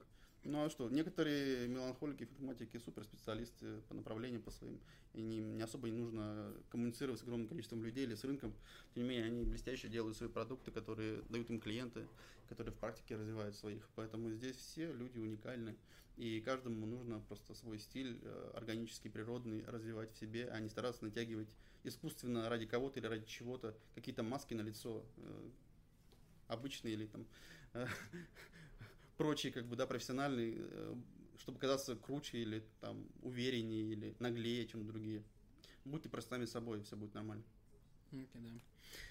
А, вопрос, видимо, ко мне.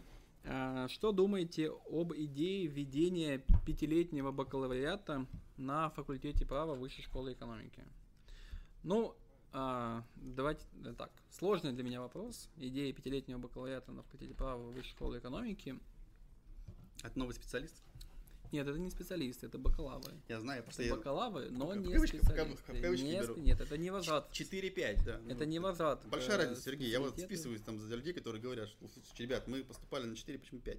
Там, да. Не-не-не, те, кто поступал на 4, дойдут до конца, до- дойдут до конца и будут... э, А многим продлевать, по-моему, сейчас. Никому не продлевают. Нет? Нет, если поступал и, и было 4 года, ты будешь учиться 4 года. А из-за ковида кто-то там... Тебя никто не обманет. Не ни сдал, не церкви. сделал, там М? нет такого. Из-за ковида, которые не сдали там какие-то курсы, не прошли какие-то экзамены, нет такого? Нет, нет. Про- Прости, понял.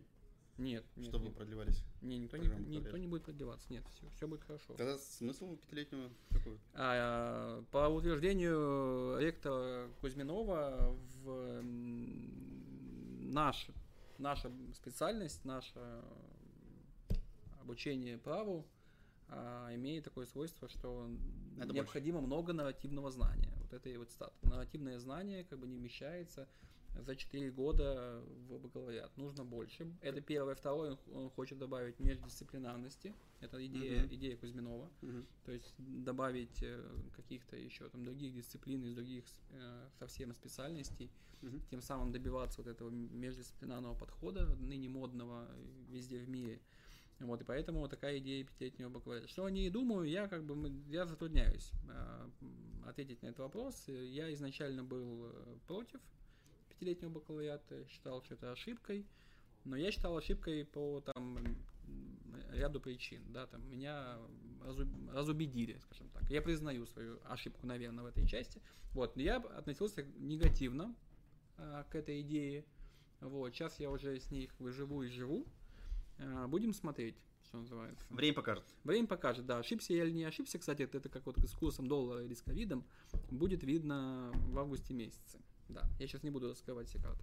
Вопрос из интернета. В чем моя А, ошибка? А, да. подожди, щас. Да. И тут Дальше. вопрос второй, который в пандан первому вопросу, это тут вопрос такой эмоциональный. Сергей, за что сняли декана вышки, вы должны знать. Расскажите. Ответ следующий, я не знаю, снимаю декана вышки не я. А, Что-то там, какие-то подковерные игры у нас на факультете нету, либо я о них не знаю.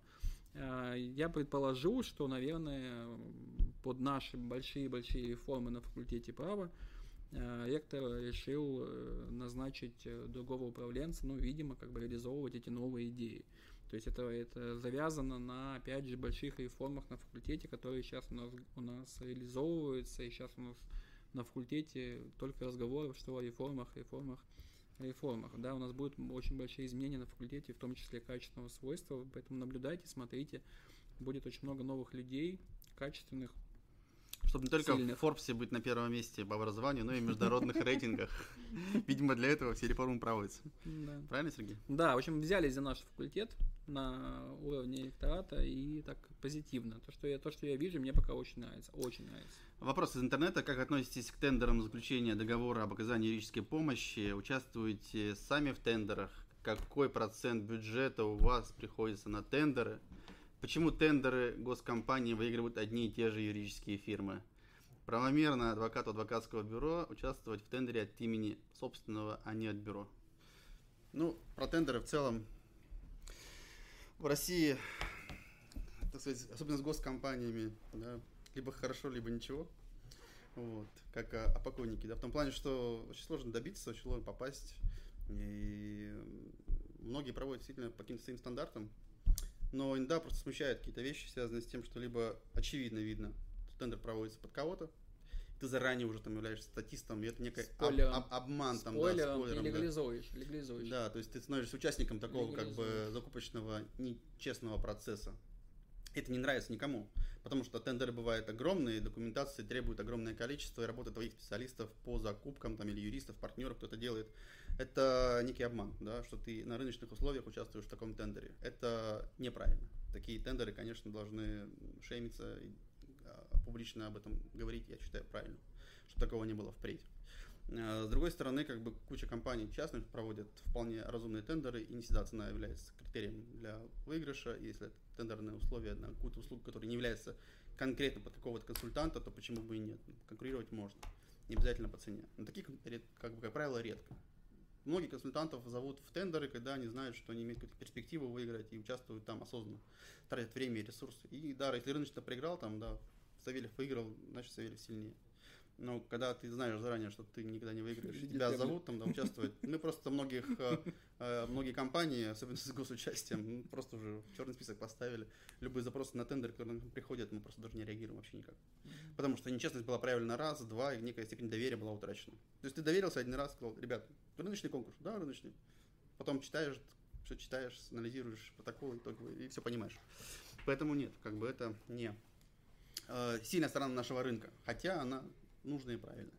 С другой стороны, закупать гайки и болты для заводов – это одна история, а юридические услуги – другая история. Ты покупаешь не пылесос, который можно сравнить по характеристикам, ты покупаешь репутацию юридической фирмы, экспертизу ее специалистов, которые работают в фирме. И очень оценочно всегда э, принимать решения по закупкам юридических услуг.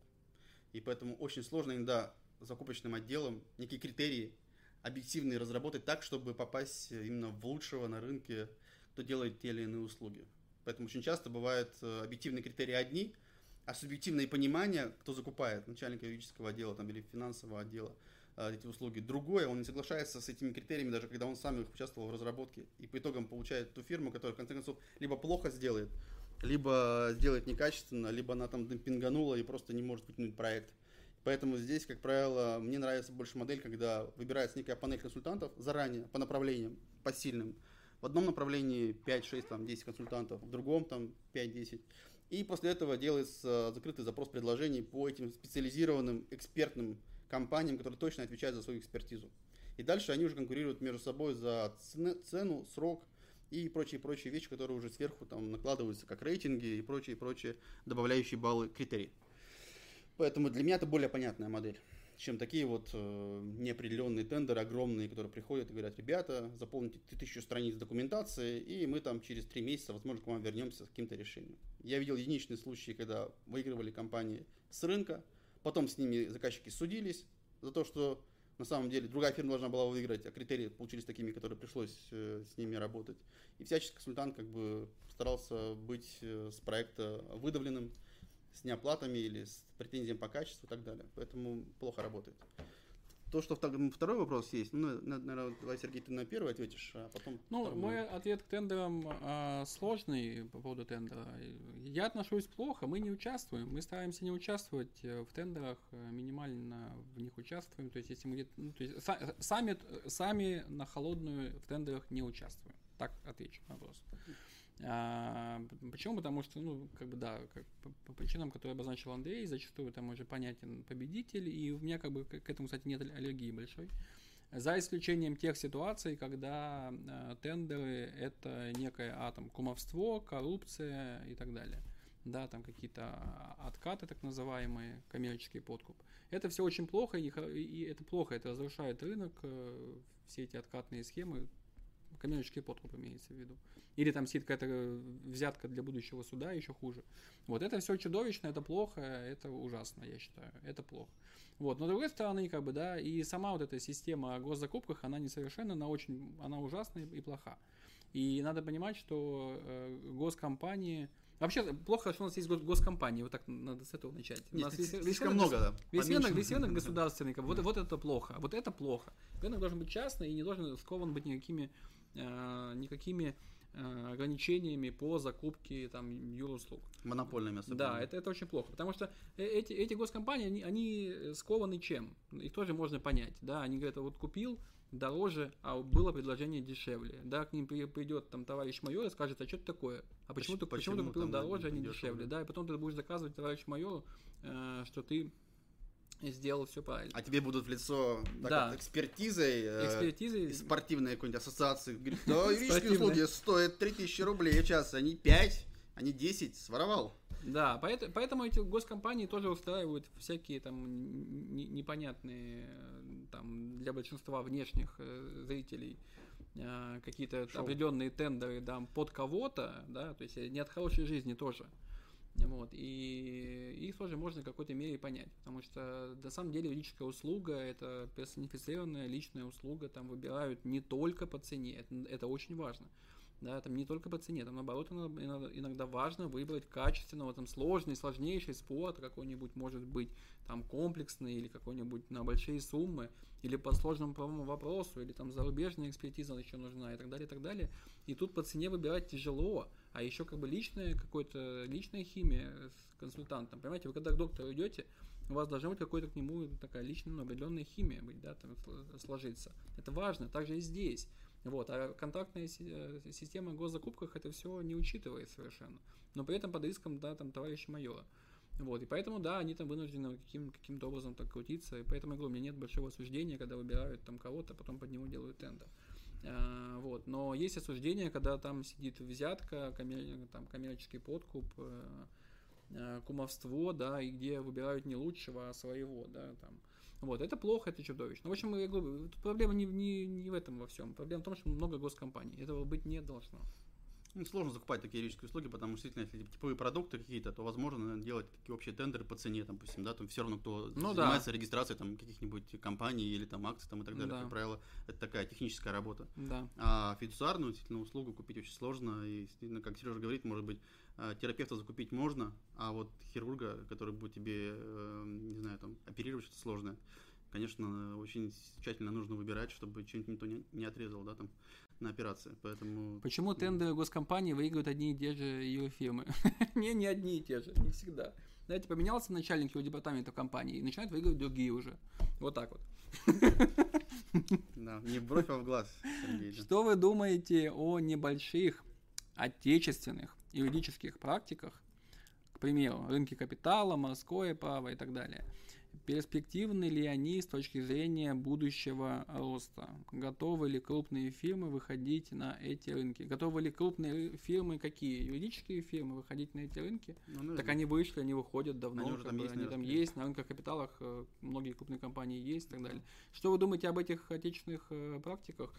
Отлично. Если практика, если практика выдающаяся, классная, замечательная, э, профессиональная, то в любом случае у нее будет успех, да, как- какой бы ни был сейчас рынок. А Что касается практики морского права, то это я очень люблю морское право. Это самое, одно из самых романтичных прав, э, на мой взгляд, на- романти- романтичных отраслей права э, в мире. На самом деле, это очень классно, это реально, это реально здорово. Ребят, Вот. да, у нас тут подходит потихонечку время, 22 часа уже. Да, Даже вот. одна и- минута Так вот, 11 и, и вопрос, они успешны, эти, эти практики морского права успешны, там очень хорошие клиенты, поверьте, там и очень э, хорошие деньги, поэтому как бы все хорошо там. Так, дальше идем. И, или как мы там, у нас как, как Да, по, мне по- кажется, по регламенту? какой-нибудь вопрос такой, знаете, финальный, обобщающий, какой-то такой вот э, не технический, не про норма 8 статей 28. Ну посмотри, да. что-нибудь там. Вот. э, Последние, мы такие, знаешь, такие в экран смотрим, Да. такие. Какой ваш прогноз относительно отраслей, подотраслей, которые будут актуальны в будущем? Мне кажется, хороший вопрос, направленный в будущее и в ближайшее время, которое происходит на рынках.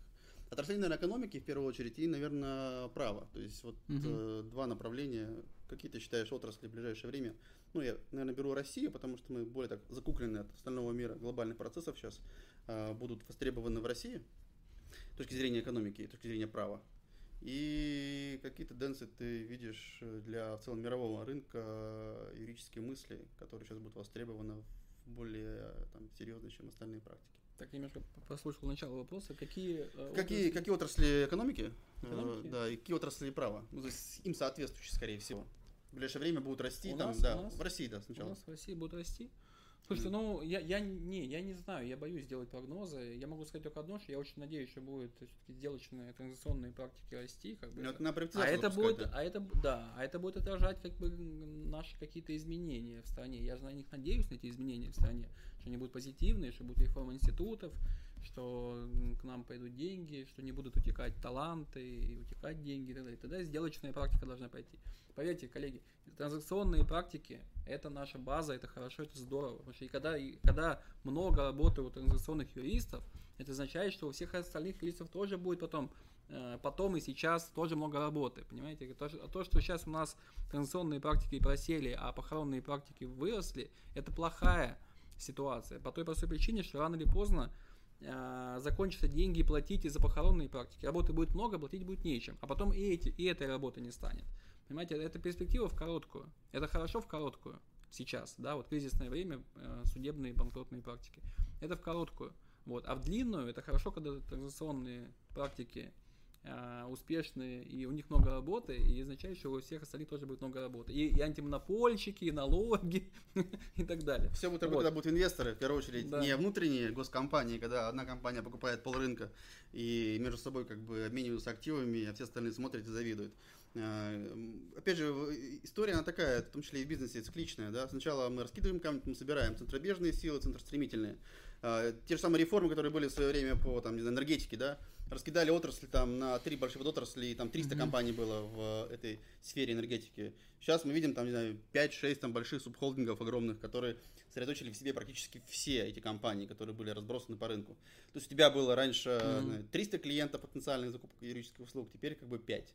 Поэтому, конечно, сужение рынка определенно происходит, и монополизация происходит по определенным отраслям. Очень много государства. Нужно э, отпускать приватизацию, и отпускать в частные руки многие отрасли. А у нас идет обратная ситуация. У нас все госкорпорации, госкомпании. Они плодятся как грибы, и скоро, не знаю, там э, госсоцопрос, госсоц, не знаю, что еще, как бы, то есть все будет государственное и так Мгм. далее, будет контролироваться государственными структурами. Это плохо, потому что эффективность многих отраслей, она не, э, э, не, не лучшая с участием государства. Это объективно, это исторически, это теоретически доказано ведущими экономистами мира, что в прошлом веке, что в нашем. Поэтому, конечно, это все даст новую работу, новый толчок к э, самой экономике. Иностранные инвесторы, мы с 2014 года видим, после Крыма, после э, там, ситуации на границе с Украиной и так далее, когда огромное количество инвесторов из России побежали просто довольно быстро. Многие стагнировали и просто не стали развивать экспансию в России вообще никак.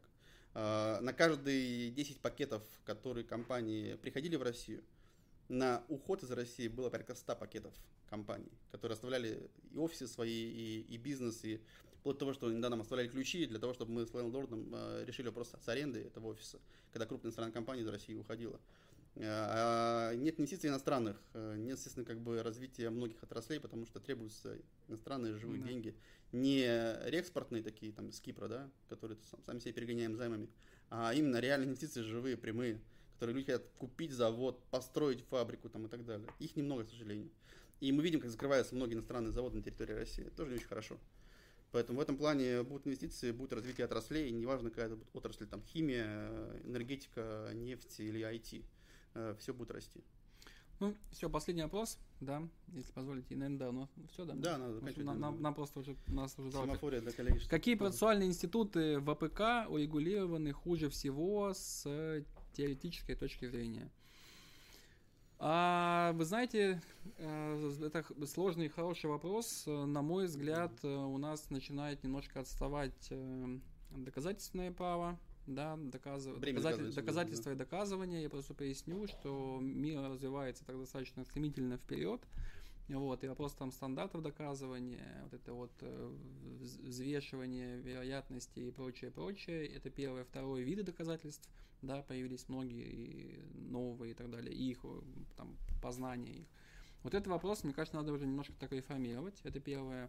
В части пересмотра есть вопросы, института пересмотра, да, и в частности э, самой последней инстанции Верховного суда. Отсутствие надзора. А, Да не, не, ну как раз есть, это, это, это и плохо.